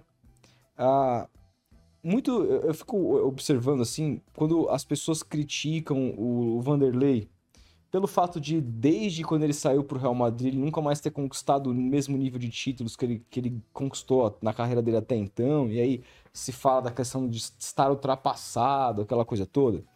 E quando ele responde sobre isso, já vi ele falando isso algumas vezes, ele fala sobre escolhas erradas Na carreira. na né? carreira. Times errados em momentos errados, o que prejudicou a carreira dele. Essa é pelo menos a explicação que ele dá. Se isso é totalmente correto ou não, esse é outro papo. Mas, de fato, o que eu observo é que muitos treinadores, às vezes, acabam escolhendo os trabalhos de maneira equivocada e aí, com o tempo, acabam desaparecendo. É muito bombeiro. Alguns exemplos, Barroca, por exemplo, apareceu Uhum. super bem. Um jogador, um, um- um treinador gostava de posse de bola, aquela coisa, e começou a pegar um monte de trabalho de bombeiro. Às vezes, uns deram certo, outros não. Pá, Lisca foi outro, tava lá bem no esporte, abandonou os caras, foi pro Santos, saiu daquela maneira, aí abandona o Santos, vai pro Havaí, cai, É. e daqui a pouco cadê o Lisca? É. Já desapareceu. O próprio Jair Ventura. Jair Ventura, que agora, tá, bem. se recolocando Sim. no mercado, a- né? Enfim. O quão importante é para um técnico e quão difícil também é para um, um treinador tomar as melhores decisões de onde trabalhar. Olha, eu, eu, eu acho assim, eu acho que quando um clube te procura, não tá 100%. Alguma coisa tá errada. A né? não ser que o treinador dos caras tenha para seleção igual o Dorival Exatamente, agora. a não ser o Dorival, É. que foi agora para a seleção, É. o Carpini assumiu. Uhum. Aham. Mas 99% ninguém busca um novo treinador se a coisa está certa. Né? Então, eu acho que é, essa é uma posição que eu, eu converso bastante com o Eduardo isso. O Eduardo ele me acompanhou como preparador físico durante 10 anos. Né? Durante 10 anos ele foi meu preparador físico. Depois, 2011, quando houve aquele grande terremoto em- no Japão, né?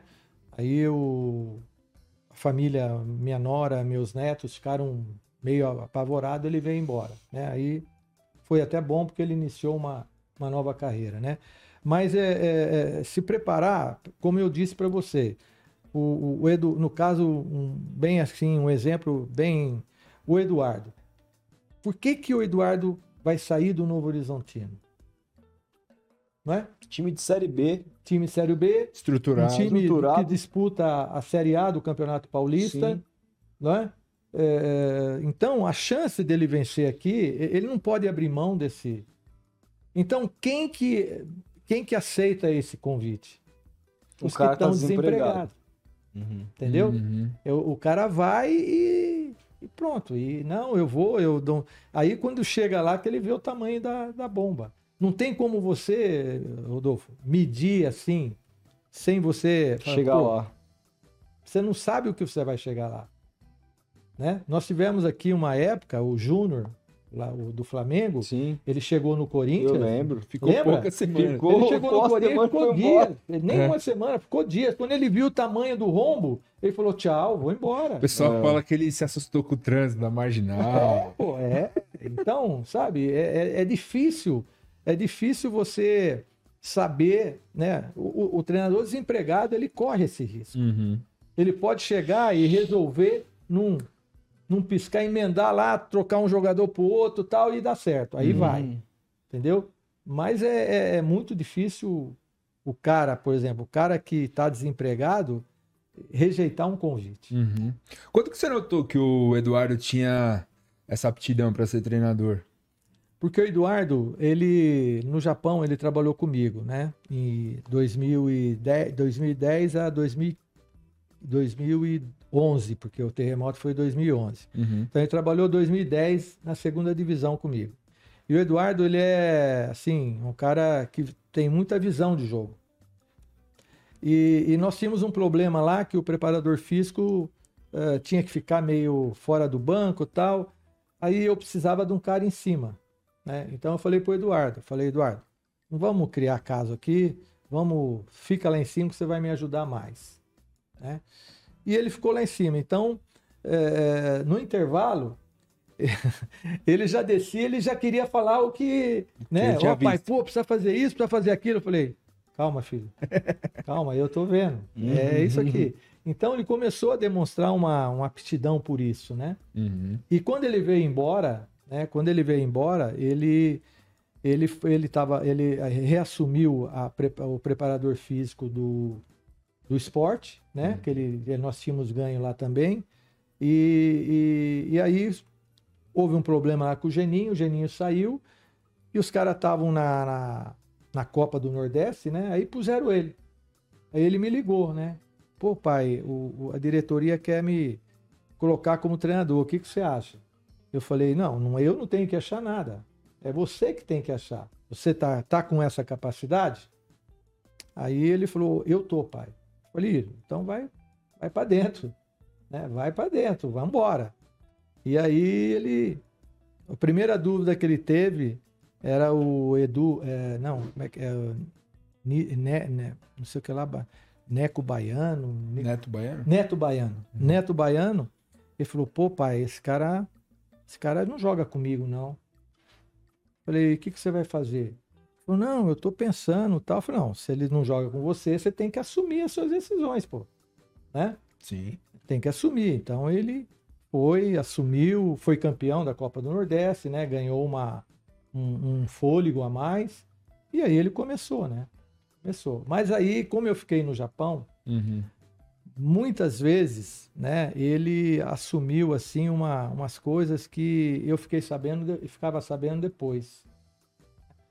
Então, é, até, até, um, até um dia que, que, que ele foi pro, emprestado para o Remo, estão lembrados dele? Ele estava no Mirassol, aí o- Ah. o Mirassol e o Remo fez um, Aí eu liguei, aí eu apelei com ele, né? Falei, você tá de brincadeira comigo. Porra, eu sou seu pai, pô. Você toma suas decisões aí, nem. Eu, eu- por todo esse caminho aí eu já passei, pô. Eu sei o que é tal. Você. Então agora ele tá. Tá mais tranquilo, tá me ouvindo mais, pelo menos. Inclusive, assim, uma, uma dúvida que eu sempre tive que é o seguinte: existem muitos treinadores que são muito bons taticamente, campo. Cara, pra ver jogo, pra armar time, pra fazer substituição. O cara é monstro. Outros treinadores são muito bons em gerenciamento de grupo. O cara mantém o grupo na mão dele. Sim. Felipão. Sim. Vou dar um exemplo. Pra mim, campo que eu vi no meu time, pelo menos nos últimos anos, São Paulo, eu ficava encantado, vendo aquele 6, 7 caras na área, pressionando o tempo inteiro. Falava, cacete, cara, que jogo rock and roll isso aqui, é o que eu quero pra minha vida inteira. Só que, pô, você via que o cara, fora dali da- da- das quatro linhas, era um, ele tornou o clube um negócio em ebulição, assim. É. Era treta todo dia com dirigente, jogador reclamando, quase saiu na mão com o Serginho Chulapa. Era só esse Ah, tipo de basta ver o que notícia. aconteceu no Flamengo, né? Aí você pega, por exemplo, o Renato. Não tô dizendo que o Renato não é um cara competente dentro do campo, porque eu acho que ele é. Joga o time, joga pra frente, etc. e tal, Bola no chão. bola no chão, sai jogando. Mas a minha principal é, a característica, se eu pudesse destacar uma do Renato, é como ele consegue manter aqueles caras, fechar com eles os caras acreditar nele. Ele mantém o grupo ali. Existem caras que vão bem nas duas. Eu acho que o Abel é um desses caras, o Dorival é um desses caras. O, quão é, o que, que é mais importante? Quantos porcentos é, é- é mais importante o campo, essa questão tática e a questão do gerenciamento de grupo? Se você pudesse detalhar. O, o, Rodolfo, é 50% e 50%. Se você faz, se você é organizado taticamente e não tem essa aproximação com o grupo, dificilmente você tira 200% dos jogadores. Dificilmente. Eu acho que, que é muito importante os jogadores, eu, eu sempre digo, eu, eu, eu trabalho taticamente e eu posso dizer isso e afirmo. Eu te, nenhum jogador meu entra dentro de um jogo sem saber a sua função. Nenhum jogador. Isso eu posso falar de, de peito aberto. Por Uhum. quê? Porque eu trabalho isso. Eu, eu, cada um sabe, né, o, o- a, a- sabe a sua função e sabe a movimentação do, do, do- do- do uniforme do time. Tem que acontecer, né? É, isso é, é muito importante. Eu tenho, eu não sou que nem o Renato, por exemplo. Eu sou uma pessoa mais reservada nesse Sim, sentido, Sim, sim. mas nunca faltando com respeito aos atletas. Uhum. Entendeu? Eu não sou o Renato Brinca, aquela coisa de, de mostrar o DVD, DVD. dele, né? É o bonachão, né? Sim, é um, sim. cara, Você é um mais cara legal. sério. Um cara Uhum. sério e um cara que organizado. Então, eu não sou dessa forma. Eu sou um cara mais reservado. Eu, eu sou sempre atento, né? é, a conversar com os jogadores, que eu observo muito meu trabalho. Né? Assim, eu, eu sou um- também um, um treinador que já há vários anos, há muito tempo, eu sempre dividi as funções. Eu sou responsável pela parte tec, tática. Aí o meu staff, o meu, o meu, a minha comissão é responsável pela parte técnica. Uhum. Mas eu nunca estou fora do treinamento. Eu estou dentro do treinamento. Eu estou ali. Qual é a minha função? É, às vezes o, você tem que dar um, um arranquezinho, você vai andando. Então, pô, fulano, aí não é para andar, ali é ir para trotar. Pô, fulano, você não pode errar uma finalização dessa, tal, entendeu? Então, essa participação que eu tenho em, em- em- em aproximação do grupo. Uhum. Não sou, confesso, sou um cara reservado, né? E, e que, logicamente, cada um tem a sua característica. Mas Uhum. sempre eh, deixando um respeito com, com os jogadores. Ô, Nelsinho, a- a- aqui fora do ar a gente tava conversando sobre a questão do Neto como falso 9 lá em 90, que eu nem era nascido nessa época, sou de 91. É, e eu vi uma entrevista sua, você comentando que muita coisa que você vê hoje no futebol brasileiro não mudou muito taticamente, assim. Não. É, mas a questão que eu, que, que eu quero te perguntar é sobre treinamento, sobre, enfim, a dinâmica do jogo. A evolução do futebol brasileiro, na sua opinião, ela se deve ao quê? A chegada de técnicos estrangeiros ou uma nova juventude aí, como do seu filho, com ideias mais arejadas? O que, que, você acha que fez o futebol brasileiro estar nesse momento agora? Com mais técnicos estrangeiros, com um tipo de treinamento, um tipo de jogo, jogadores? Não, eu, eu acho assim, eu acho que eu, eu vejo assim, o, o estágio do, do, do- do futebol brasileiro. é, se você falar houve uma evolução porque os treinadores estrangeiros chegaram, eu não concordo. Uhum. Eu não concordo. Porque hoje o, treinamento, a parte técnica, né? é, isso aí evoluiu. É, a parte, porque mais a- atrás, né? Mais uns anos atrás, a parte física tinha evoluído mais do que a parte tática e a parte técnica Uhum. né? Por isso que a gente sempre falou que eh, o, o, o volante que só marcava, o Esse volante que tinha existe, força. Uhum. Então você vê que eh, existe hoje, a maioria dos times hoje, eh, que joga com dois volantes, mas um é meia, Sim, não é? sim. É, Sabe sair jogando, sabe? Zagueiro precisa sabe, sair é, jogando. há, uma, há uma, um desenrolar melhor né, Sim. do que é diferente de que, como muita, muitos anos nós jogamos aqui. Nós tínhamos, a gente chamava de dois volantes brucutu, É. Sim. né? Dois volantes brucutu. A função dele era roubar É, a bola era e roubar a bola e jogar. É. Hoje não. Hoje o, o, o próprio primeiro volante ele tem uma certa qualidade. Sim, sem dúvida. Ele não é só marcador, Sem dúvida. né? E existe do lado dele existe o meia, Uhum. né? Que também é o cara que vai criar e vai chegar. Sim. né? Então, é, é- é- a evolução, o que aconteceu? A parte física. A evolução aconteceu na parte técnica, a parte tática, a- a- os treinamentos que são é, é, praticados no dia a dia. Uhum. né? Hoje, é, é, muita gente. É, é a realidade. O campo, o espaço reduzido é importante. É importante você fazer é, o 10 contra 10? Também é importante. Mas não. Antigamente se fazia o 10 contra 10 uma hora e meia. Uhum. Uma hora e meia fazia. Pô, tem, Que é o na- famoso coletivo. famoso porque- coletivo. Uhum. Era uma hora e meia e acabou. E acabou. E hoje não. Hoje o 10 contra 10 é para você colocar a cereja no bolo. Então você completa, você treina os setores com campo reduzido.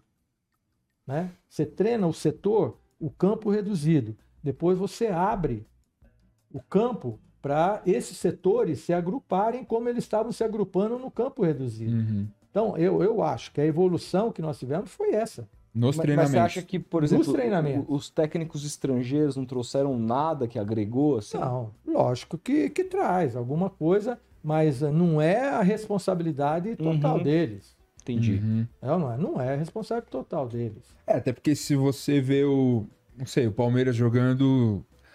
é, eu, como palmeirense torcedor, acho, pô, caraca, nunca vi o Palmeiras tão competitivo assim, mas já vi outros Palmeiras que Jogavam mais bola. jogavam um futebol mais Sim. encantador, Sim, digamos Sim, assim. sim, sim. Mas você vê, É, tipo, é, do campo lá, você vê o time do Abel, é, são pouquíssimos toques até chegar ao gol, assim. É muito bem azeitado todas É, as engrenagens. assim. Exatamente. É organizado. Sim. Uhum. né? Nisso aí, eles estão demonstrando a organização deles, né? O próprio, o, o próprio Ramon Dias, no, no Vasco, Nossa, muito bom né, trabalho. mostrou um trabalho bom, É. né? O Abel nem se fala, né? O Abel Uhum. é o concurso, né? É que eu, eu, eu vi muito entrevista do Abel, ele falando, jogador brasileiro com a bola, melhor do mundo. Agora, sem a bola, os caras É. ainda têm uma É resistência a o problema, entender. é Você concorda? problema. Concordo com ele. Pô, para você fazer um trabalho tático de marcação, Uhum. é mais difícil do que você fazer um trabalho tático de ofensivo. Ofensivo. Inclusive, tem uma outra coisa que falam muito, Nelsinho, que é o seguinte: eu já vi alguns treinadores brasileiros falarem. Não só brasileiros, mas uma coisa que eu não concordo, eu queria saber o que, que você pensa. Ah, a gente organiza o time defensivamente. Ofensivamente, eles fazem do Não. jeito que eles quiserem, porque. Hoje É já a qualidade existe. mais- Antigamente era assim. Aham. Crack Antigamente, decide. eh, na época que eu jogava, né? Na época que eu Uhum. jogava era assim. Era Uhum. É, Chegou a ali, é responsabilidade, ó, a responsabilidade de marcar o, na época era a ponta, né? A- Aham. A responsabilidade de marcar, de marcar o ponto esquerdo é tua. Aham. Se vira, né? Hoje não. Hoje você tem um jogador que é perigoso, ou pelo lado ou pelo meio, você tem o, o que se aproxima e você tem o da cobertura ainda. É, Uhum. é, é uma, uma, Sincronia ali. uma sincronia e uma, uma, como se fala, uma compactação Sim. bem, bem organizada, né? Uhum. Então, uma, uma outra dúvida que eu tenho é o seguinte: é, a gente vê, por exemplo, quando a gente vai comparar E aí eu não tô falando em termos de qualidade técnica, porque são coisas diferentes. Mas quando a gente vai ver um jogo de Premier League, um jogo de Campeonato Brasileiro, taticamente me parece ser muito diferente.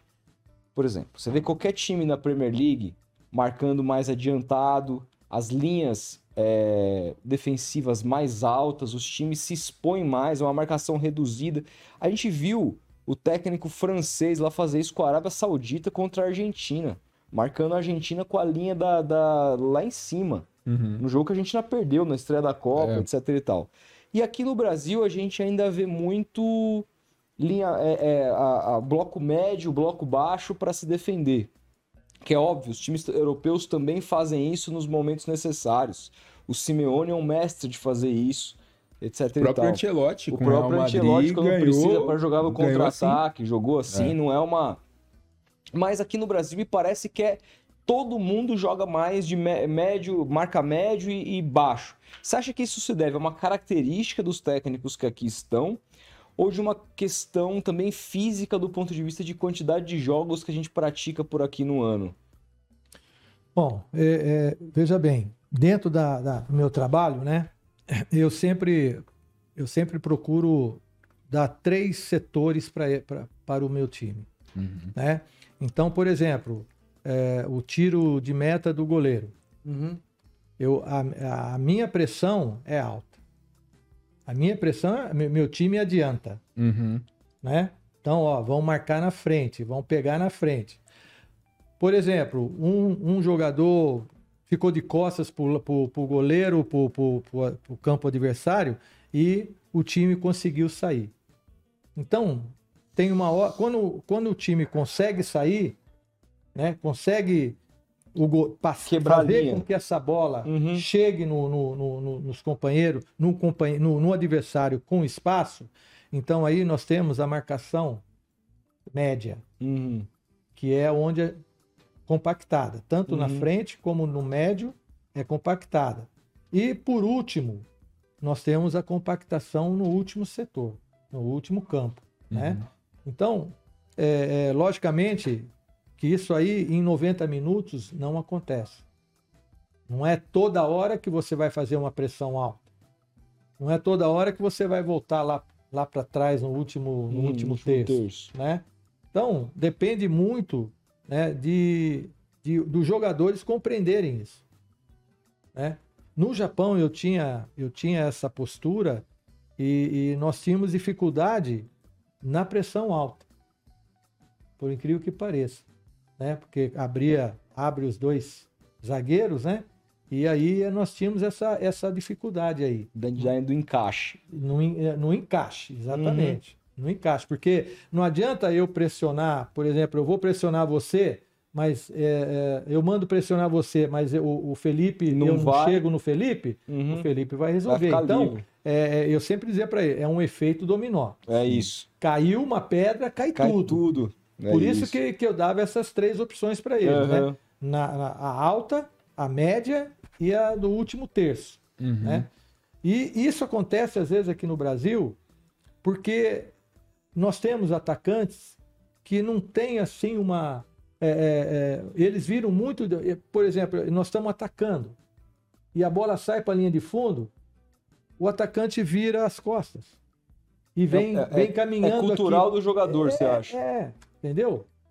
É, vira as costas e quando ele olha, quando você chama do banco, fulano, adianta um pouco mais, já era. Mas aí por que que É o que, mesmo... o, é o que o Abel fala do cara sem Mas aí, É. Então, mas aí é por que que esse mesmo cara, quando vai lá pra Europa, pega uma outra cultura, Ah. ele faz diferente. Ele não- Ele não é nem nesse sentido só, em termos de arbitragem. Aqui o cara se joga, Reclama. cai, chega lá, o cara se comporta direitinho. né? Como é que muda essa É a cultura? disciplina. É a disciplina. É uma.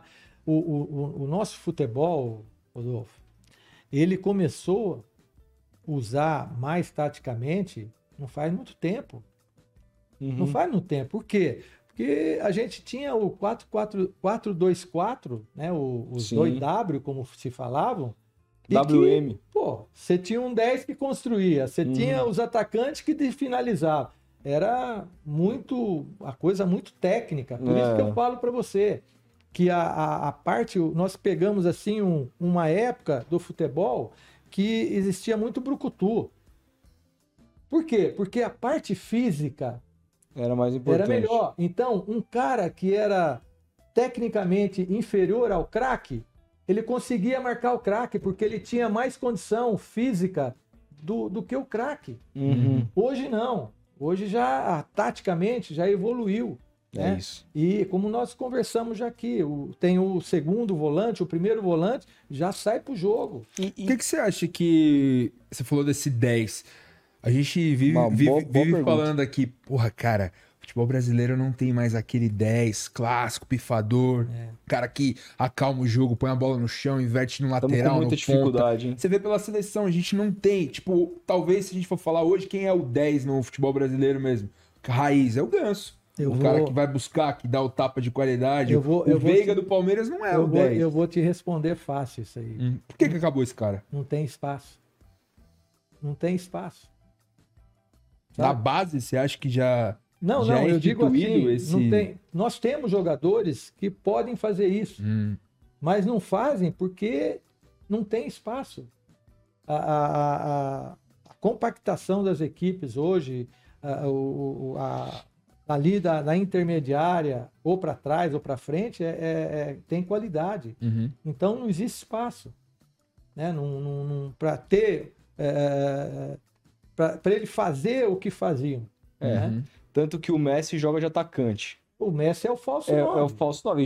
Ou joga aberto pela direita, vindo Exato. E o Messi, centro. ele flutua, Ou, né? Exato. Se, se você for ver, é, o Arrascaeta, que é esse cara, é um dos poucos que consegue. Porque joga de primeira muitas vezes, então ele consegue ter essa desenvoltura. É um cara que entra muito na área, finaliza. Ele não é necessariamente aquele meio armador, armador, ele é mais um ponta de lança. É, o Veiga também não é. Não é? Eu Chega vou- na área, Eu finaliza. vou, eu vou só complementar a pergunta que você fez. Por que que na Europa Uhum, os jogadores fazem? uhum. Sabe por quê? Porque lá é, eles têm uma, uma educação. Você vê, por exemplo, as linhas, elas não se quebram. Não Hum. quebra, cara. É bonito Não de quebra. ver. cara. É bonito Disciplinado, de né? ver, cara. disciplinados. Então, ah, mas tem um jogador aqui, ó. Ah, Tem um jogador aqui, não- pô, tem que. Eles não saem, eles esperam. esperam, cara. não é? A linha não se quebra. É, aqui no Brasil, é, eu Aqui no Brasil, o cara que levanta a mão é justamente o cara que quebrou. é que quebra a linha. É, pede O impedimento. cara né? pediu, fez, pode ter certeza que Errou. que fez a merda. Então, é- é- essa é a diferença, né? É, Que é lá eles fazem é, é, uma marcação semi semi intensa, né? Uhum. Eles fazem, eles praticam mais a marcação é, é, por zona por zona. do que uma marcação Individual. forte, individual. Aham.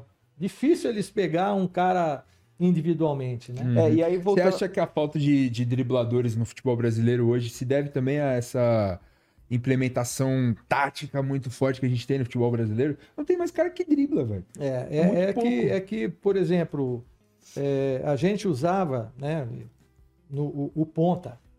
Você sabia que era rápido, né? É, o fumaceiro. Eu, eu, minha época, porra, na minha época eu peguei o Ney do Palmeiras, peguei o Zé Sérgio, Sim. né? O, o Edu dos Santos, Nossa o senhora. Joãozinho do Cruzeiro, pelo amor de Deus, cara. Isso aí você tinha que entrar com uma- um pedaço de, de, de madeira na mão pra já dar uma, dar uma porrada logo de cara. lá, porque pra quem não sabe, era É, jogava de lateral. né, jogava cara? lateral, É. pô. Pô, Sim. você já pensou em enfrentar o Joãozinho no Mineirão lotado? Porra, Nossa. pegar o Edu Sim. com, com Pacaembu, com o Vila Belmiro lotado. Pô, você O tinha cara que... ia pra cima. Você velho. tinha que... Pô, não era fácil. Então, por que que mudou isso? Uhum. Porque os meias que estavam por dentro foram para fora. Hoje, quem joga pelo lado é meia. Uhum. Não é o cara driblador, né? Não é o, não é o cara que dribla, que, que poucos times têm o cara que leva, Sim. né? Você vê, por exemplo, o caso do Palmeiras, eles usam o, o, o, o menino... O Hendrick. Não, o... o Dudu? aquele- o, Du- não, o Dudu, o, o- o que jogou ontem, saiu... Pô, Breno Lopes. não. É o rapidinho, que faz gol de bicicleta. Rony. Rony, ele, o Rony tem uma velocidade impressionante. Eu acompanhei ele na, no, no- quando ele estava no Japão, no Nigata, Sim. porra, ele tinha mais velocidade que os japoneses. pô. É, ele é impressionante. e, e tá jogando por dentro. Sim. Né? Por quê? Porque por, por fora, hoje, de vez de você atacar, você arma. Entendeu? Então ele fica por dentro, porque ele fica como um finalizador. Sim. Né? Ele, o, o próprio Hendrick, que, que, né? fica como um finalizador. Então não, a- não acabou os dribladores, você não, acha? não acabou. Tem, tem, tem pouco espaço. Né? Tem pouco espaço. Tem clubes que usam, né? Tem clubes que usam, mas tem, tem mais espaço para meia do que para. E aí, esse, esse 10 que você falou, ah, não tem espaço, esses caras geralmente estão virando, tendendo a jogar mais pra trás, né? Virar mais o volante, né? Se você pegar, eu imagino que se tivesse jogado nos anos 90, o Tony Kroos não seria volante. Seria, um Seria camisa 10, seria meia. Hoje o cara joga lá atrás, porque ele tem um pouco mais de espaço. Mas é, veja bem, quando eu digo espaço, não é pela, pela qualidade dele. Não, eu sei. É, é Por pela- exemplo, o, o, o, o Veiga, ele poderia ser o 10. Por que, que ele, ele sai dali do meio? Porque se ele ficar ali no meio, ele não pega na bola. É, ontem o primeiro tempo contra o Novo Horizontino, é isso aí. encaixotado. Por isso que eu falo que não, não, não é que o, não tem, nós não temos mais 10, nós temos. Só que a, a- taticamente ele é anulado ali naquele espaço central. Uhum, Ele tem que sair, ele tem que penetrar a diagonal, uhum. né? ele tem que, que ajudar a fazer a marcação.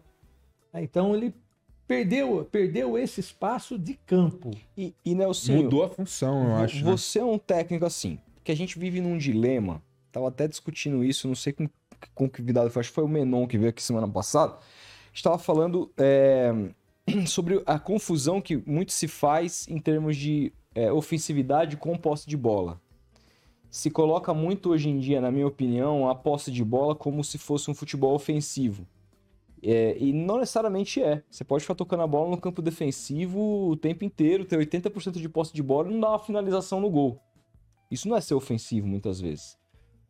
Ah, para você, essa questão da posse, o quão é, você gosta de ter a posse, o quanto você gosta de se defender tendo a posse de bola, o quão você gosta de ser vertical, qual, qual que é a leitura que você faz com relação a essa, é- essa relação entre ofensividade e posse de bola?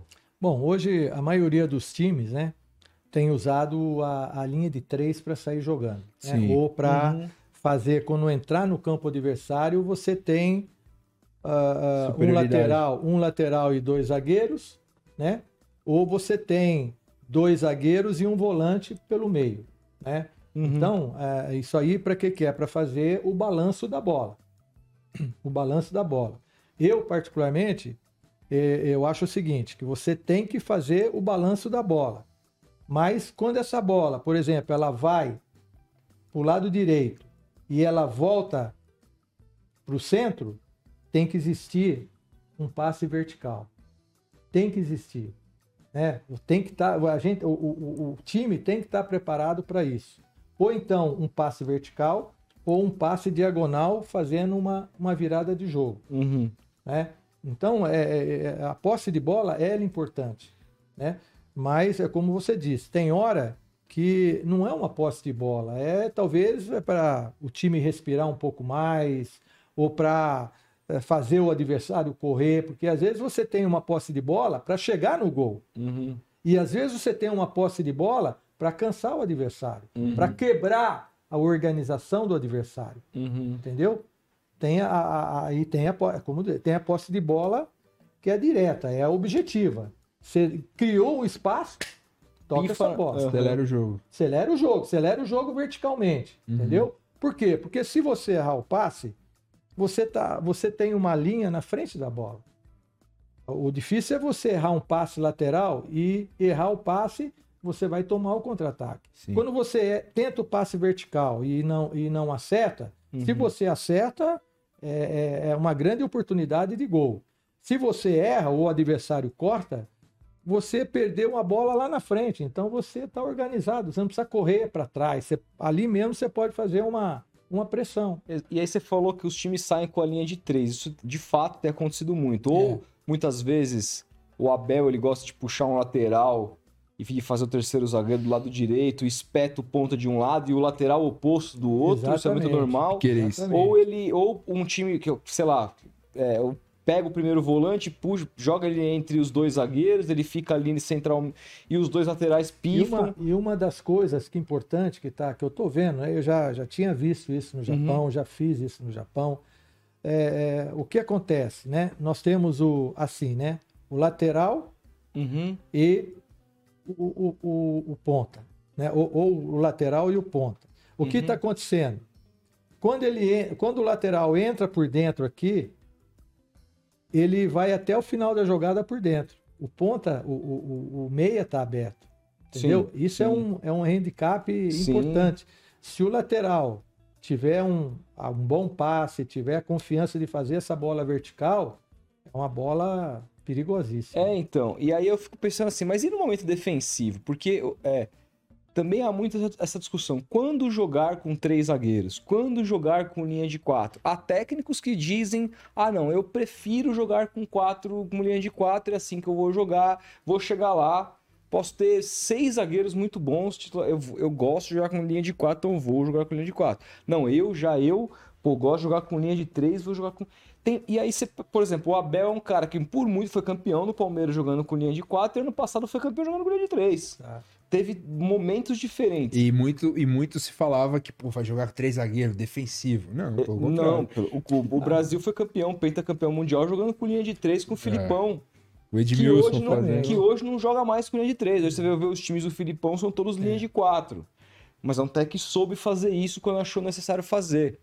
É, quando você, quando você chega num clube, você, pô, esses jogadores eu tenho à disposição, quais são as características que um, um time tem que ter, na, na tua visão, para para taticamente ser montado? Ou você é o tipo de técnico que já chega com uma ideia tática na cabeça e você prefere fazer com que os jogadores se adaptem às suas ideias táticas? Não, tem, tem situações, Rodolfo, que você chega num time, por exemplo, o time está tomando muitos gols. Né, foi o, o caso, o meu caso no, no, no Rei Sol em Uhum, 2010. O time, a defesa era horrível. uhum, né? E aí eu joguei um jogo na linha de quatro e parecia uma avenida. né? Uhum. Passava todo mundo. Aí eu falei, pô, tem que ser linha de três. E aí nós colocamos a linha de três e o time se, se adaptou e foi embora. Né?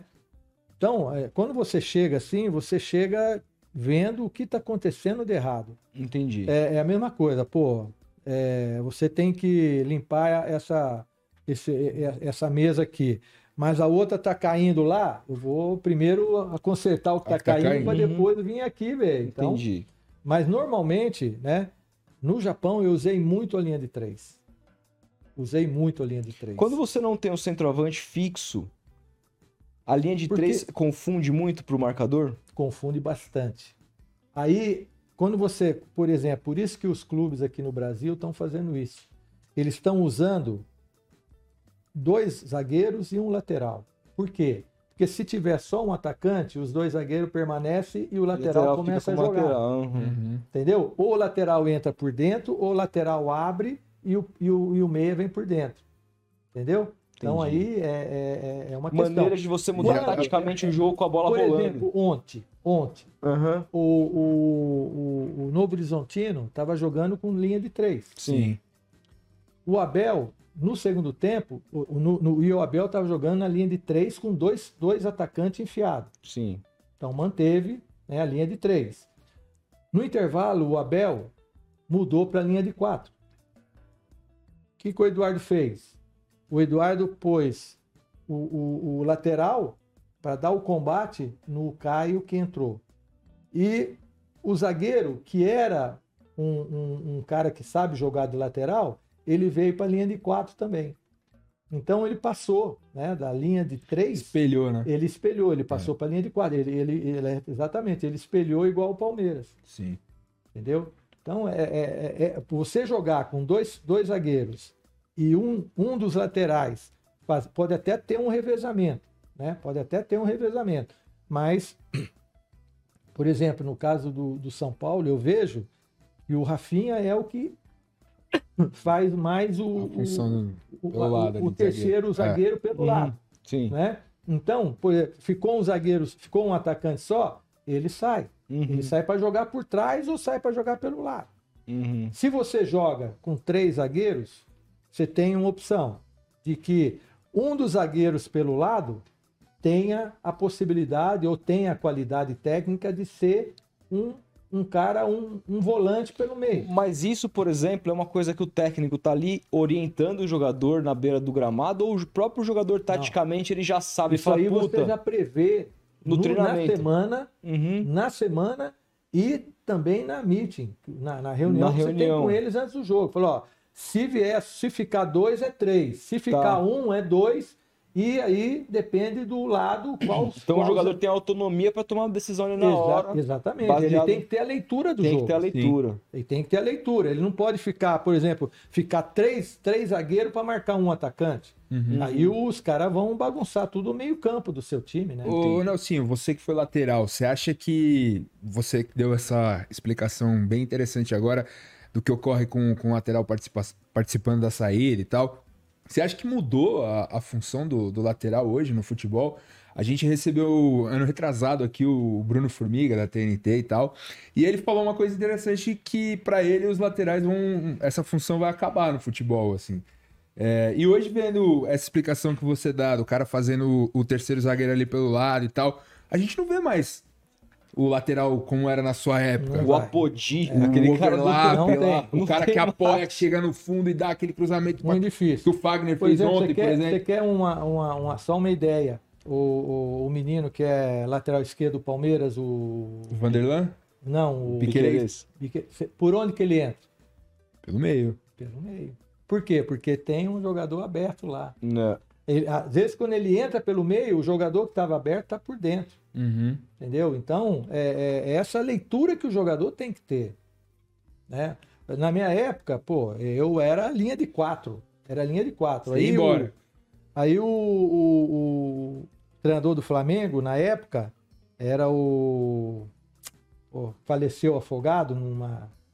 numa tava, tava dentro do mar e a- faleceu. Cláudio Coutinho. Hum, Cláudio Coutinho. Cláudio Coutinho inventou o overlap, sim. que era o overlap Eu em inglês. senti, né? eu senti falta de sair na Copa Na do Copa, Mundo agora, é, cara. Não é. tinha nenhum lateral pra O ultrapassar. cara. overlap. Então, eh, eu fui obrigado a me adaptar. Eu, Uhum. Na época eu tinha 18 anos, né? Aham. Então, eh, eu estava acostumado a defender e eu fui obrigado a sair também. Que pra quem não sabe, só pra situar a audiência que tá em casa, o overlap é quando você tem um ponto, o lateral passa pelas Com costas apoio. dele Exatamente. e leva o marcador com ele pra gerar espaço na Exatamente. frente. Porque o ponta ficava aberto, Uhum. mas o lateral não entrava, nós não entrávamos por dentro, nós entrávamos por aqui. Só que o, o ponta tinha que dar um espaço para a gente fazer overlap, Uhum. né? Então era, então foi nessa época. Mas assim de como ala, como assim, nunca nós não tivemos. Por que que não tem mais? Por causa que desses esquemas que hoje foi A um- tática foi matando essa, foi evolução, né? Você Foi uma uma evolu- evolução. A- a- alguns laterais ainda fazem isso, mas muito pouco. Uhum. Por quê? Porque já está preso a essa saída de três. Sim. Entendeu? Então, e- ele tem a obrigação de ficar ali. Tem, tem os dois volantes, então o- o- um lateral vem aqui e o outro fica para três. Então fica três, é, fica três, três. Né? E, e os- e o, o espalhado, né? Os fica pontas. espalhado os pontas e os atacantes flutuando pelo meio. É, o- no, no- em 2019, o São Paulo ele fazia um esquema no Santos que eu, particularmente, depois no Brasil eu não vi. Só tinha visto o Guardiola fazer, que é o tal do 2-3-5. O que ele fazia? Ele deixava os dois zagueiros plantados. Três volantes. Os dois, os não, os laterais viravam, viravam Isso, meio campista numa linha de três na frente. Exatamente. E aí lá na frente era Era cinco. era o, o centroavante, os dois pontas e, e os dois meias. É. Quem faz enfiado muito na isso, área. Pisando na área, né? Quem faz, na quem área. faz muito isso é o Guardiola. Guardiola, O exatamente. Guardiola faz muito isso. e, e aí, nesse sentido, eu queria te perguntar: é, existem treinadores lá fora que você estuda, se espelha, vê o que tá fazendo e fala assim: puta, isso aqui é legal, traz pro seu trabalho, vendo outras ligas? E se sim, quem são os caras que mais te chamam a atenção? Eu acompanho muito o Guardiola, né? Pela, pela parte ofensiva dele, pela Uhum. posse de bola dele, pela a, a- a flutuação que os jogadores fazem, né? Eles trocam de É posição. muito difícil reproduzir isso, cara. Isso é, é muito. tem que ser treinado, né? Tem que ser treinado. E defensivamente, eu gosto muito do, do treinador do Atlético de Simeone. Madrid. Simeone. Simeone. Eu acho que tec, tati- é, defensivamente é um cara e tem assim uma organização muito boa, Uhum. né? Agora, ofensivamente eu já não gosto dele. Já, É. Não assim, não gosto do trabalho dele. Ofensivamente eu acho o Guardiola. Que, que ele fica mais com a bola, né? Ele, ele passa essa bola vertical Sim. pelo meio, né? Ou diagonal pelo meio. Quer dizer, é, eu acho que é interessante. E o Fernando Diniz, você acha que ele faz um algo muito autoral, muito diferente aqui no, no nosso futebol brasileiro? Ou não? Olha, eu acho assim, eu acho que o trabalho dele é um trabalho assim. Porque o pró- eu pergunto isso rapidinho, porque o próprio Guardiola disse recente no Mundial que é algo que ele não estava acostumado a jogar contra um time que joga daquele jeito. Sai tocando, amontoa. É, é um time, é um time que, que quer a bola, né? É Uhum. um time que quer a bola, é um time que se agrupa muito bem, né? É, mas eh, ele corre muito risco, eu acho. E é um, e é um, Também acho. um esquema que não é. Ele, ele deu certo No Fluminense. no Fluminense. E aqui nesse time do, Do que ele- Audax. do Audax. Ele Deu, teve um resultado e no Fluminense, porque é, há há dificuldade. Né? Uhum. Porque nem todos os jogadores têm a confiança de sair jogando, não tem a, a técnica. Então você corre muito risco. Uhum. Né? A saída de bola, por exemplo, a gente sempre pede para sair jogando. Agora, tem um momento que você tem que jogar a bola para frente. Principalmente quando o adversário vem no bafo em cima de você, vem para abafar. Uhum. Né? Então aí, o que, se eles estão vindo para te pressionar, é sinal que tem espaço na, no campo dele, nas costas dele, da linha de defesa. Então você tem que. Às vezes pode virar até um lançamento perigoso. O Abel já Exatamente. fez muito gol assim. Exatamente. Com o Everton. Exatamente. É. Então, é, é, e a gente vê que ali eles querem sair jogando. Eles É. querem sair jogando. Eles perdem, mas querem sair Uhum. jogando. É. Eles não aproveitam o espaço que o adversário dá. Eu É, vejo isso. E eu, eu acho que seria equilibrasse a posse de bola. Porque o jogo do Diniz tende a fazer com que o adversário marque mais alto, porque sabe que ele vai sair jogando. Se ele conseguisse equilibrar isso, entre momentos que ele saísse jogando e momentos que ele aproveitasse as costas do zagueiro para dar o lançamento longo, ele ia deixar os treinadores adversários com um papuga atrás do né? orelha. Ele fala, pô, eu vou marcar esse cara lá na frente, se ele me dá uma pifada lá de trás, o Felipe Melo me pega o Keno O- na cara do é, gol. é. Não que isso não aconteça, isso acontece de vez em Acontece, quando. o Cano Mas é, teve assim. mas é, eu acho que o jogo, o jogo contra o time Egito, do Egito, Uau, uau, que, uau, uau. que eles, eles deixaram de tomar dois gols, três gols ali no primeiro tempo. Incrível, né? É. Os caras perderam, quer dizer, Sim. pô, numa, num momento desse, você tem que tirar a bola. É que nem a gente sempre fala, tira a bola da zona de perigo. Sim. Quando não der para sair jogando, tira a bola da zona de perigo, pô. Ô, Nelson, eu vi muitos treinadores é, brasileiros, agora quando a seleção ficou ali sem, sem técnico e tal, até o- antes do Diniz chegar, que eram contra esse papo de estrangeiro treinando a seleção. Eu tava vendo aqui antes de você chegar um corte do Leão, ele mesmo falando que acha que tem que ser um, um brasileiro, os brasileiros precisam de mais prestígio e tal. Você é a, a favor dessa opinião? Não, tem que ser um brasileiro mesmo, como agora foi o Dorival? Ou se caso viesse um, um europeu, um estrangeiro, você concordaria também? Bom, veja bem, eu, eu não posso ser assim contra, Uhum. né? Porque eu fui um estrangeiro durante 17 anos, Sim. né? Então eu não posso né, se- ir contra o, assim, o profissional estrangeiro, né? Eu acho que tendo qualidade, né? O próprio Zico, você citou, é, foi técnico da seleção japonesa. Exatamente, Uhum. o Zico foi técnico da seleção japonesa. O, que eu vejo é que tem, tem treinadores aqui que, que podem, podem ajudar. Né? Uhum. Por exemplo, o caso do Orival, né? um cara que está numa ascendente, né? e eu acho que, que foi uma, uma escolha, porque eu acho assim que a seleção brasileira ela está precisando de uma reconciliação Ele falou nisso, né? é, é uma reconciliação, porque é, é, eu, eu vejo assim, eu, eu observo bastante o- os atletas, né? Eu vejo assim o, um atleta chegando num hotel na apresentação da seleção brasileira, parece que ele está chegando assim no, no hall da fama, entendeu? Parece É que ele mesmo. está no tapete vermelho, ele Parece chega mesmo, com, é... com, alto, fone. com, fone no vidro e com É, não sei o quê, com não sei o quê. pá. é. como se ele estivesse no All-Star Game. que É. É. tá faltando, né? eh, e, e eu acho que o Dorival tem essa condição, não só essa condição, mas também de trabalho de campo, ele tem condições de fazer essa reconciliação, Uhum. entendeu? Botar cada um no seu devido lugar. valorizar, Uhum. valorizar o- a, a seleção brasileira, a camisa do Brasil, né? Não é vir aqui fazer um jogo e, e voltar. Sim. Ah, aconteça o que acontecer, né? Eu vim, joguei e tal e pronto. É, eu acho que, que é por aí. Em termos táticos, me parece um técnico muito competente para a função também, você não concorda? Sim. E, e pelo que ele joga, é uma função que nenhum atleta vai ter problema. Não vai, exatamente. Nenhum atleta vai ter Nenhum. problema. Que é o que eu vi talvez com o Diniz, né? Exatamente. Os próprios caras, sei Ah, lá, vê que treinam de um algum- jeito lá, vem é, pra cá, Alguns atletas até eh, não Reclamaram. reclamaram, mas pelo menos falaram. né? declararam isso. né? Sim, sim, sim. E aí, tem superchat? Temos, temos aqui, deixa eu separar Tem aqui. boas perguntas aí. Boas perguntas. O primeiro, o Inácio Andrade mandou assim: Peçam para ele falar da Copa do Brasil de 2008.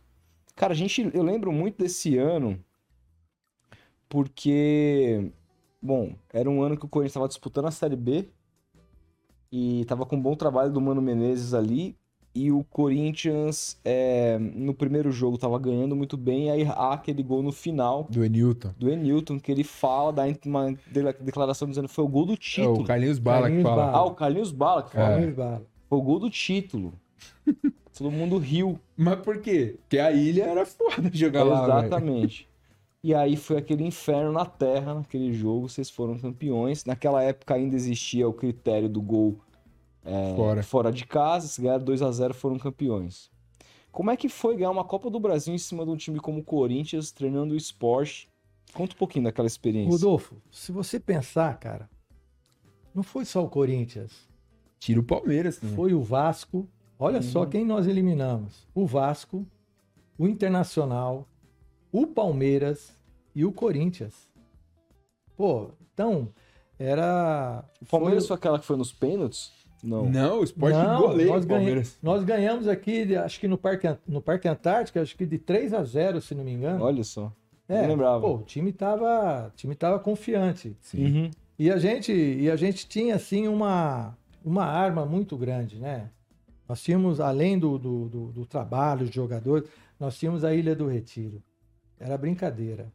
Era ali, vou falar. Sempre foi muito difícil jogar lá, cara. Nossa Senhora, é, é o o que a torcida apoiou o time, o que a torcida, a cidade, né? A cidade ficou, né? Eu sei que nós viemos aqui para São Paulo e perdemos, né? Perdemos o, o jogo de 3 a 1 E tinha um. No, no hotel que a gente estava, tinha. Eu não sei se eram conselheiros ou se eram torcedores assim, mais e que vieram mais na. Né, na numa condição melhor, né? Uhum. E eu sei que quando nós chegamos, teve assim um ou outro que, que quis fazer algum burburinho, sabe? Aí nós. Mas torcedor do Corinthians ou do não, esporte? do, do esporte. Ah, tá. Do esporte. Aí nós conver... Calma, gente. Ainda tem, tem na ilha. Calma, calma. Nós vamos, vamos revirar a situação. E aí veio à tona o que o Carlinhos, né? Carlinhos dizendo que Deus tinha falado com ele que, que o gol era, era o gol do título, né? E aí, pô, durante a semana, na, na apresentação, eu conversei com ele, né? Falei, Carlinho, puta vida, Como você vai falar isso? para com isso. você- Deu vai- uma pressão pra vocês essa fala? Não, não, não deu. Eu só achei que, porra, Não precisava. depois que eu, que eu ouvi ele falar pra mim, eu falei, pô, Deus falou com ele mesmo. Porque eu fui falar com ele, falei, Carlinhos, porra, você falou, talvez sem pensar tal. Não, professor, é o gol do título. É o gol do título. Vai, pode confiar em mim e tal. Deus falou comigo. E a semana inteira, né? A imprensa em cima dele. Pô, ele falou, só falava. Gol do título, gol do título. Sim. Ele, ele E- colo- Isso foi também bom porque colocou na cabeça dos jogadores, deu aquela Sim, confiança sim, é, de Deu tipo, uma meu, confiança enorme. Deu uma confiança enorme. O time tinha qualidade, né? O time, o time era. E, e pegou uma confiança, né?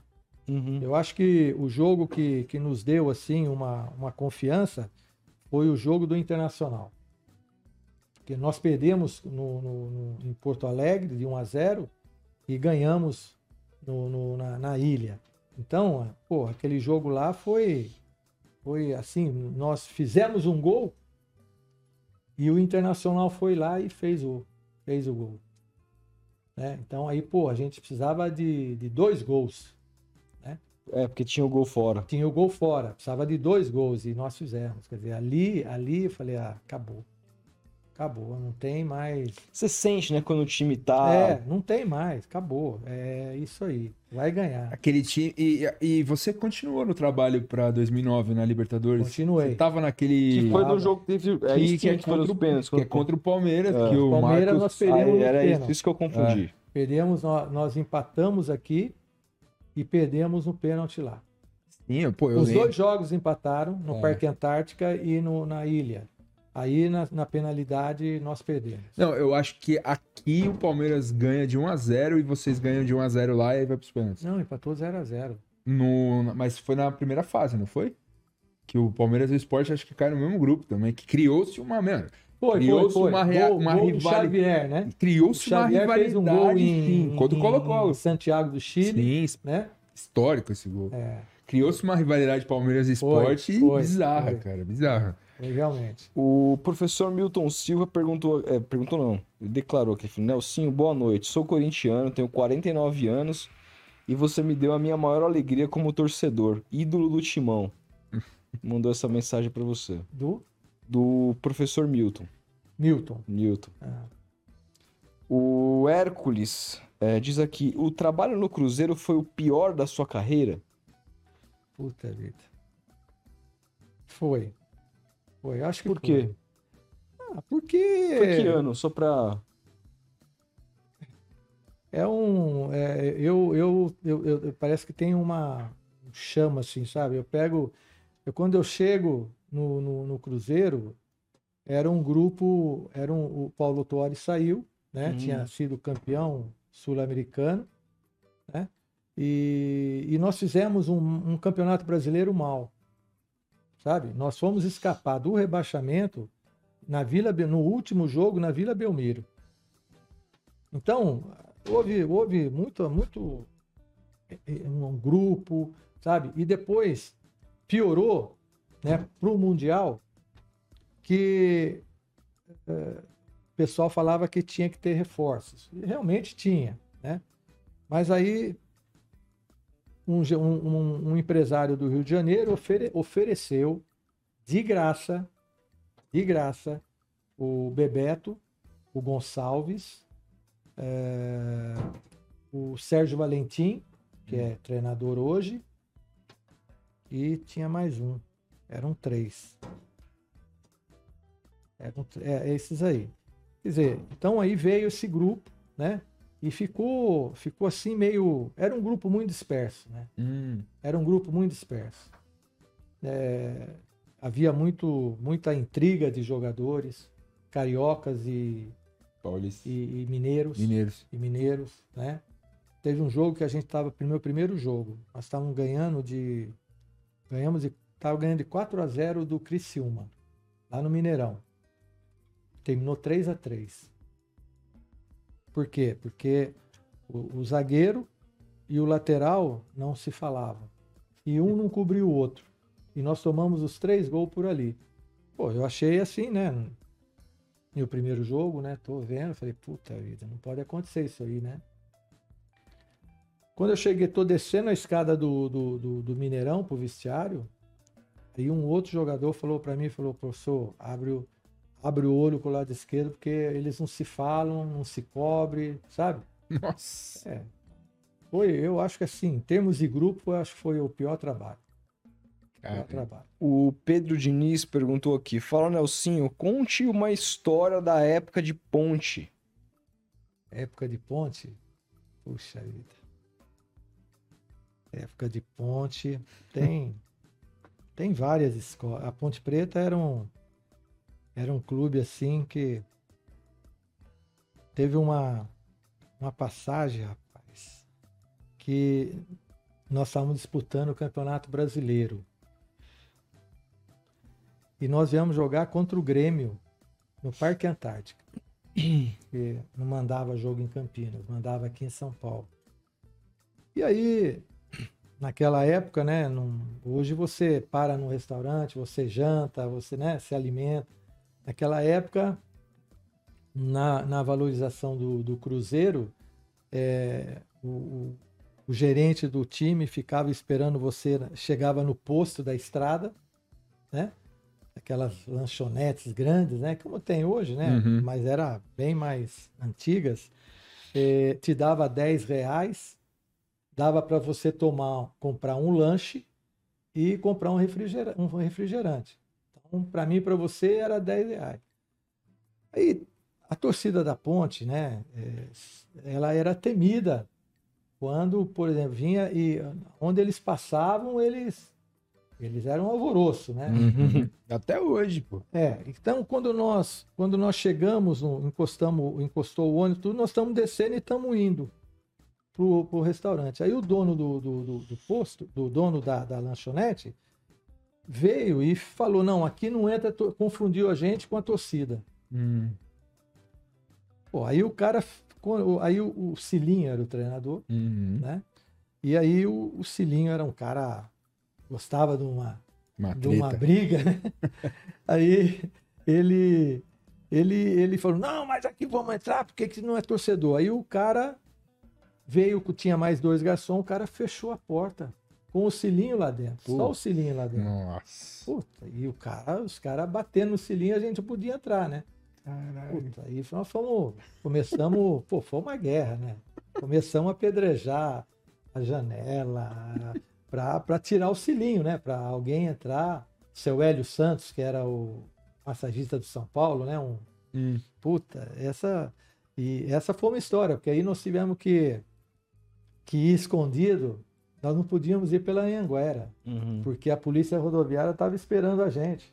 Então nós passamos por dentro de Louveira, de Vinhedo, de Valinhos, fomos sair lá do... e o pô, Tudo pra chegar aqui em São pra Paulo. chegar, não, para chegar em Campinas. Ah, a gente tava indo para Campinas Ah, depois tá. do jogo. Entendeu? Nossa, velho. É, Que é. perrengue. O, o Nelson, meu pai me conta histórias maravilhosas daquele time de 78, dos primeiros, os primeiros meninos da vila, né? É. Foi o primeiro time que marcou ele, porque ele é de 60, Sim. então ele pega muito pouco ali da, da era do Pelé, que sai em 74, e aí o primeiro time que pós era Pelé que marca é aquela geração. Tinha você, tinha Ailton, é, Ailton Lira, Ailton Lira, tinha Pita. Pita, tinha Juari, Nilton Batata, Newton Batata. Toninho, Timaço, né? Vie... O Toninho De- Dema Vieira, tava nesse time também, não? Toninho Vieira. Quem? Dema tava nesse time também, não? Não, Dema Não. tinha saído já. Dema tinha saído. É. Zé Carlos, Zé Carlos, Gilberto Sorriso, Gilberto Sorri. e- Exatamente. Joãozinho. E, e, putz, aquele time foi o primeiro time do Santos a levantar uma taça pós era Foi. Pelé. E jogando futebol pra frente, futebol, pô, Juari rápido, o, o, o Pita, pra quem não, nunca viu os vídeos, né?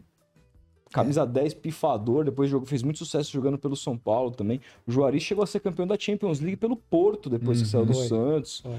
É, enfim, era um timaço. E meu pai me, me- me conta muito das histórias de estádio, porque ele falava, pô, naquela época eu ia para os jogos, era Morumbi 125, 130 mil pessoas. Era um negócio inacreditável. assim. É, a gente não vai viver nunca Estádio mais. isso. dividido, Não, a etc torcida, e tal. A torcida jovem, ela foi fantástica. Boa. A torcida jovem apoiou a todos, né? Aham. Todos, mas a torcida jovem, aonde a gente ia, ela ia. Foi realmente um campeonato assim que eu falo para você. É, nós estávamos falando de treinador, né? Uhum. o seu Formiga. Seu Formiga era o paizão nosso. Sabe? Nós tínhamos um time, os mais, os mais eh, veteranos era eu e o Gilberto. Eu tinha na Uhum. época eh, 28 anos. Jovem É, pra É, caramba. eu tinha 28 anos, tinha saído de São Paulo. Uhum. E o que aconteceu, né? Nós ficamos no quadrangular. O São Paulo pegou o Palmeiras e, e nós pegamos o Guarani. Agora meu pai fala O desse Guarani, jogo. tinha, o Guarani tinha acabado de ser campeão Exato. brasileiro. Meu pai Timaço. conta uma história. Meu, meu pai conta que esse jogo ele foi pro Morumbi e o vô, o vô dele, se eu não me engano. Não, não sei se foi o meu. É, foi o pai dele que era meu vô falecido. Alguém da família falou: não vou, porque a gente vai perder. É? Foi ele e o vô, meu bisa, né? Falou: não, vamos que E aí, Quando, quando nós, quando nós, pô, o Guarani, campeão brasileiro, né? Com Zenon, com Careca. Uhum. exatamente. Pô, tinha um time Timaço, cara. Timaço. Aí é, nós fomos jogar, o primeiro jogo nosso é contra o Guarani no sábado à tarde. E o. Como eu tinha jogado no, no São Paulo, né? Aí o, o São Paulo estava concentrado. Né? O São Paulo estava concentrado e estava no saguão, aquele, aquele antigo saguão, Do né? Morumbi. Era muito grande ali, então os jogadores estavam tudo ali. E aí o, o Bezerra veio para mim, né, o lateral, e, e falou assim: Pô, estamos torcendo para vocês, hein? Falei: É, tá torcendo porque vocês acham que nós somos mais fácil, né? Vocês querem fugir do Guarani, né? Não, não, não, não, não. Bom, sei que nós fomos para campo, né? Pô, 3 a 1 assim, Espetáculo. show de bola. Uhum. Show de bola. Ninguém acreditava. E os caras do uma- favoritão. E a Falando de treinador. São Paulo. Falando de treinador. Uhum. Seu Formiga, seu Formiga foi de uma psicologia de primeira. Ele reuniu o grupo na, na quinta-feira. Aí, porra, ele veio e tal e falou: Ó, moçada, negócio é o seguinte: nós temos um jogo contra o Guarani. Se a gente ganhar, ou, ou se, a, se ganhar, tudo bem. Se não ganhar, já tem uma excursão para Europa. Nós vamos para Europa. Nós vamos jogar na Europa. Tá ok? Então, não vamos ficar esquentando cabeça com o jogo, com o Guarani e tal. Porra, ele, ele, Tirou ele, a Deu uma pressão, relaxada ele tirou a pressão do grupo, cara. Sim. Ele tirou a pressão do grupo, você acredita? Porra, esse cara, esse cara foi importantíssimo. Foi um dos Ele sabia que era um jogo foi um, pesado. é, foi um dos jogadores, um dos treinadores mais inteligentes que eu tive. O cara não era muito taticamente. Uhum. Falava o simples, Uhum. mas falava o certo. Ô, ô Nelson, é verdade que você escondeu o Raí no time reserva, naquela final icônica de 98, que, o, que ele volta do, do PSG, faz gol É, contra o Corinthians e tal. Como é que foi ali? Conta pra gente a semana ali. Então, rapaz, o, o, o Raí, ele, che... ele já estava no São Paulo é, uma semana antes da primeira final, do Hum. primeiro jogo. E o São Paulo fez de tudo, fez de tudo para colocar ele no primeiro jogo, mas sem comentar com nada, sem Uhum. comentar com nada. Tá, não, não, deu certo, não deu certo. Aí na segunda-feira, quando eu, eu cheguei no CT do São Paulo, o, o Zé Carlos, que é, era o, é o, ainda acho que é o administrador lá do, do CT, de documentação, essas coisas, eu, tô, eu desci do carro assim, ele já estava me esperando. Eu falei, quando ele tá, eu olhei para ele, falei assim, Ih, tá me esperando aqui, é notícia boa, não é notícia ruim, né? Ele falou, não, é notícia boa. Pode contar com o Raí para domingo. Falou assim. Falei, porra, beleza. Aí o time vinha vindo, pô, nó- 98 nós ganhamos de cabo a rabo, né? Desde o primeiro jogo até nós ficamos passando por todo mundo, né? Timaço, velho. Timaço, é. E aí, pá, como é que nós vamos pôr o Raí? O Raí vai jogar, né? Tem que jogar. E tava jogando o, o- o França e o Dodô na Uhum. frente, né? Tinha o Carlos Miguel, tinha o Denilson, tinha o Fabiano, né? Tinha o Fábio Simplício. Serginho. É, Serginho. Aí tal, eu comecei durante a semana, nós começamos a trabalhar tal, e avisamos o Raí, né? Falei, ó, Raí, você vai jogar. Como é que tá? Ele falou, tô bem. Ele, ele tinha acabado de chegar da, da, da Europa, Da né? Da França. Pa- Paris Saint-Germain. né? Sim. Aí eu falei, pô, como é que eu... Aí eu comecei a ir nos jogadores que tinha assim uma certa voz dentro do grupo. Então, por exemplo, eu fui Rogério Ceni, eu fui no Carlos Miguel, eu fui no, no Fabiano, eu fui no, no, no- no Serginho, né? E todos eles eu falar, pô, aí não, não vai poder jogar, né? Ele falou, é, porra, professor, se esse cara pudesse jogar, ele ia, ele ia ajudar muito a gente. Eu falei, é, Só pô, jogava um verde. é, mas eu já tinha, já tinha Sim. o. Aí. Não, mas tudo bem, vai dar tudo certo e tal. Bom, chegou na, no sábado de manhã, e aquele tempo podia entrar a imprensa. Uhum. A imprensa estava tudo ali, né? Ninguém queria saber do Raí. E eu falei pro Raí, e, e normalmente no, na véspera do jogo, eu treino a bola parada. treinou escanteio, a favor e contra, né? Algumas, algumas faltas ensaiadas. E, e aí eu falei pro Raí, Raí, ó, a função, antes disso, eu reuni o grupo, antes do treino, e falei, olha, o Raí vai jogar o grupo, aí vai poder jogar, e quem vai sair é você, Dodô. Putz. E o Dodô Aceitou de boa? aceitou de boa. Não falou nada, né? Lógico, ninguém, Ninguém, ninguém, quer sair, né? ninguém gosta de sair, né? Sim, Mas claro. ele se comportou bem e também depois ficou tudo bem, não teve problema nenhum. Só, Raí, que o Dodô vai treinar no time de, de colete e você presta atenção na função dele.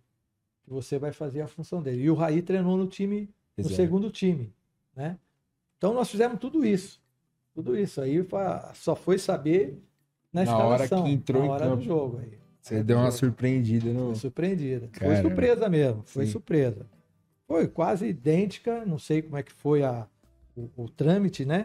Do Lucas agora contra o Corinthians, né? Na, na Copa do Brasil. Sim. Que, que o Lucas apareceu assim de. Chegou na hora. chegou na hora jogo. e entrou. É. Né? E Chegou o na Raí era e muito decisivo, né, cara? É. Impressionante. faz dois gols ele faz, ele faz o, Porra, gol, o gol de cabeça dele, né? Exato. E ele, ele é jogador de final, né, É. meu? E infelizmente ele não teve. Ele perdeu a posição no, na 94 pro Mazinho, né? É. Perde a posição, porque o, ele jogava mais centralizado. O Parreira fez duas linhas de quatro, lisinho de um lado, Mazinho do O outro. Galvão dava umas cornetadas. É, mas, não, mais no Zinho, né? Era, mais nozinho. Mas é, ele perdeu a posição ali, mas era um jogadoraço. Assim como o Giovani perde a posição 98 também. Primeiro jogo e não volta mais pra seleção. É. Sim. E aí chega na, chega na final. É, in- inclusive, Nelsinho, deixa eu só passar um recadinho aqui, importantíssimo, porque. é, bom, essa semana a gente tem alguns jogos importantes, inclusive de Campeonato Paulista. Eu dei umas. Eu dei umas. uns palpites aqui essa semana de que eu fui bem.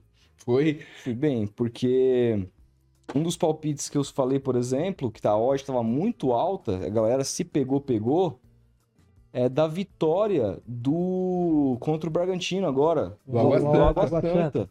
Tava pagando 11. muito bem, cara. Era tava 11. pagando, não sei se era 11,50, 11, eu não não era? lembro, mas tava pagando Acho muito era bem. E aí eu falei, ó, eu dei a dica e olha lá, No o Santa Capelães ganhou. Ganhou. Então, assim, escutem as minhas dicas. Ah, porque Quero que você me fale de domingo que vem. Qual que vai ser? Não, a- domingo que vem vamos esperar o próximo podcast. vamos esperar o que vai acontecer na quinta-feira. É, tá. Se bem que o próximo podcast é quarta, né? É, então. Mas vamos ver. Aliás, um recado: na segunda-feira estaremos ao vivo. É. Lá no canal do, Do Denilson, né? Denilson, isso. Vamos, vamos debater junto com o Marco Aurélio Souza, Isso. fez o Já convite. Esse é um grande amigo. É, então. Isso. Eu sou, pô. Vamos debater o jogo Santos e Palmeiras. É. Falou, já que tem um Santista e um Palmeirense, É. vamos conversar sobre o jogo. A gente vai lá no canal dele na, na segunda-feira de manhã. Denilson, o Denilson, você pode até perguntar para ele. Ele, quando eu cheguei no São Paulo, ele era meia.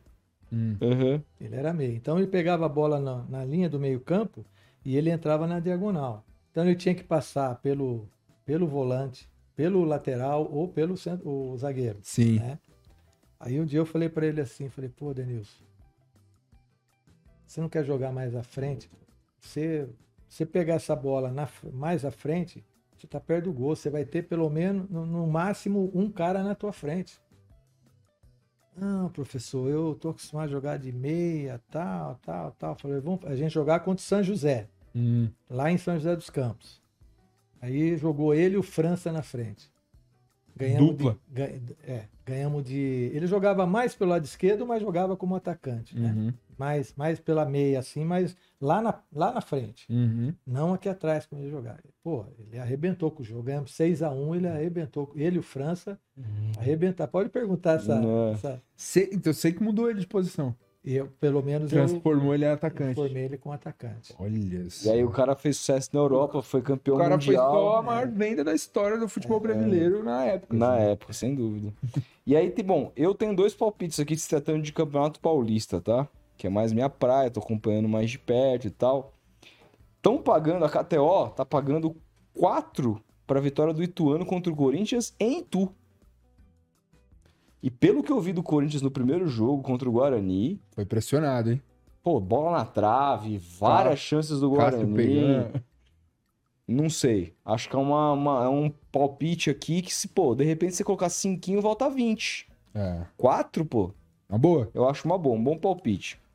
E temos um palpite esse um pouco mais arriscado, porque é fora de casa, mas é a vitória da Ponte contra o Santos. A Ponte é um eterno uma pedra no sapato do Santos historicamente. E além É em disso, Campinas? é na Em Vila. É na Vila. Só que além disso, tem uma outra coisa. O Carilli, pô, fez um trabalho legal no primeiro jogo e tal. Mas, é, o jogo na Vila é a, é a dúvida que eu tenho com relação ao trabalho do Carilli, que sempre foi um técnico, por exemplo, em, é, agora em Ribeirão, teve momentos que o Santos dominou mais o jogo, mas teve momentos que ele, pô, af- afundou o time para jogar no contragolpe, o lançamento longo. Na Vila ele vai ter a responsabilidade de sair.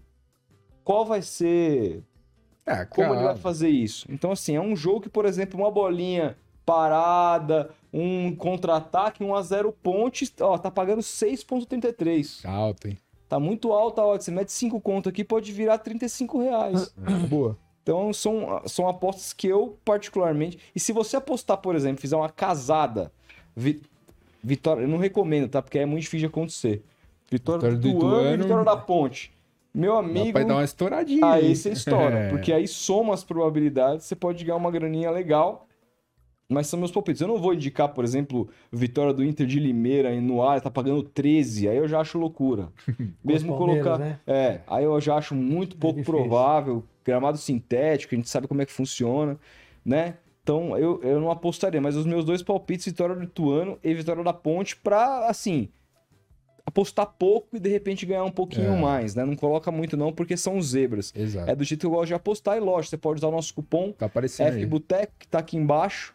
Então, na hora de você se inscrever, fazer seu primeiro Pix lá para se cadastrar na KTO, você coloca o nosso cupom que você ganha 20% a mais do valor que você inicialmente E resolver. claro, Colocar lembrando, sem comprometer a, escola das crianças, a gasolina, enfim, a cervejinha do fim de semana, não vai, não vai gastar É muito com não. Com responsabilidade. responsabilidade sempre. Beleza, Nelsinho? Eu queria te agradecer demais. Cara, que aula, hein? Obrigado. Hum, Eu que, eu que que aula. agradeço essa oportunidade, né? Foi realmente um, uma, uma conversa, né? Sim.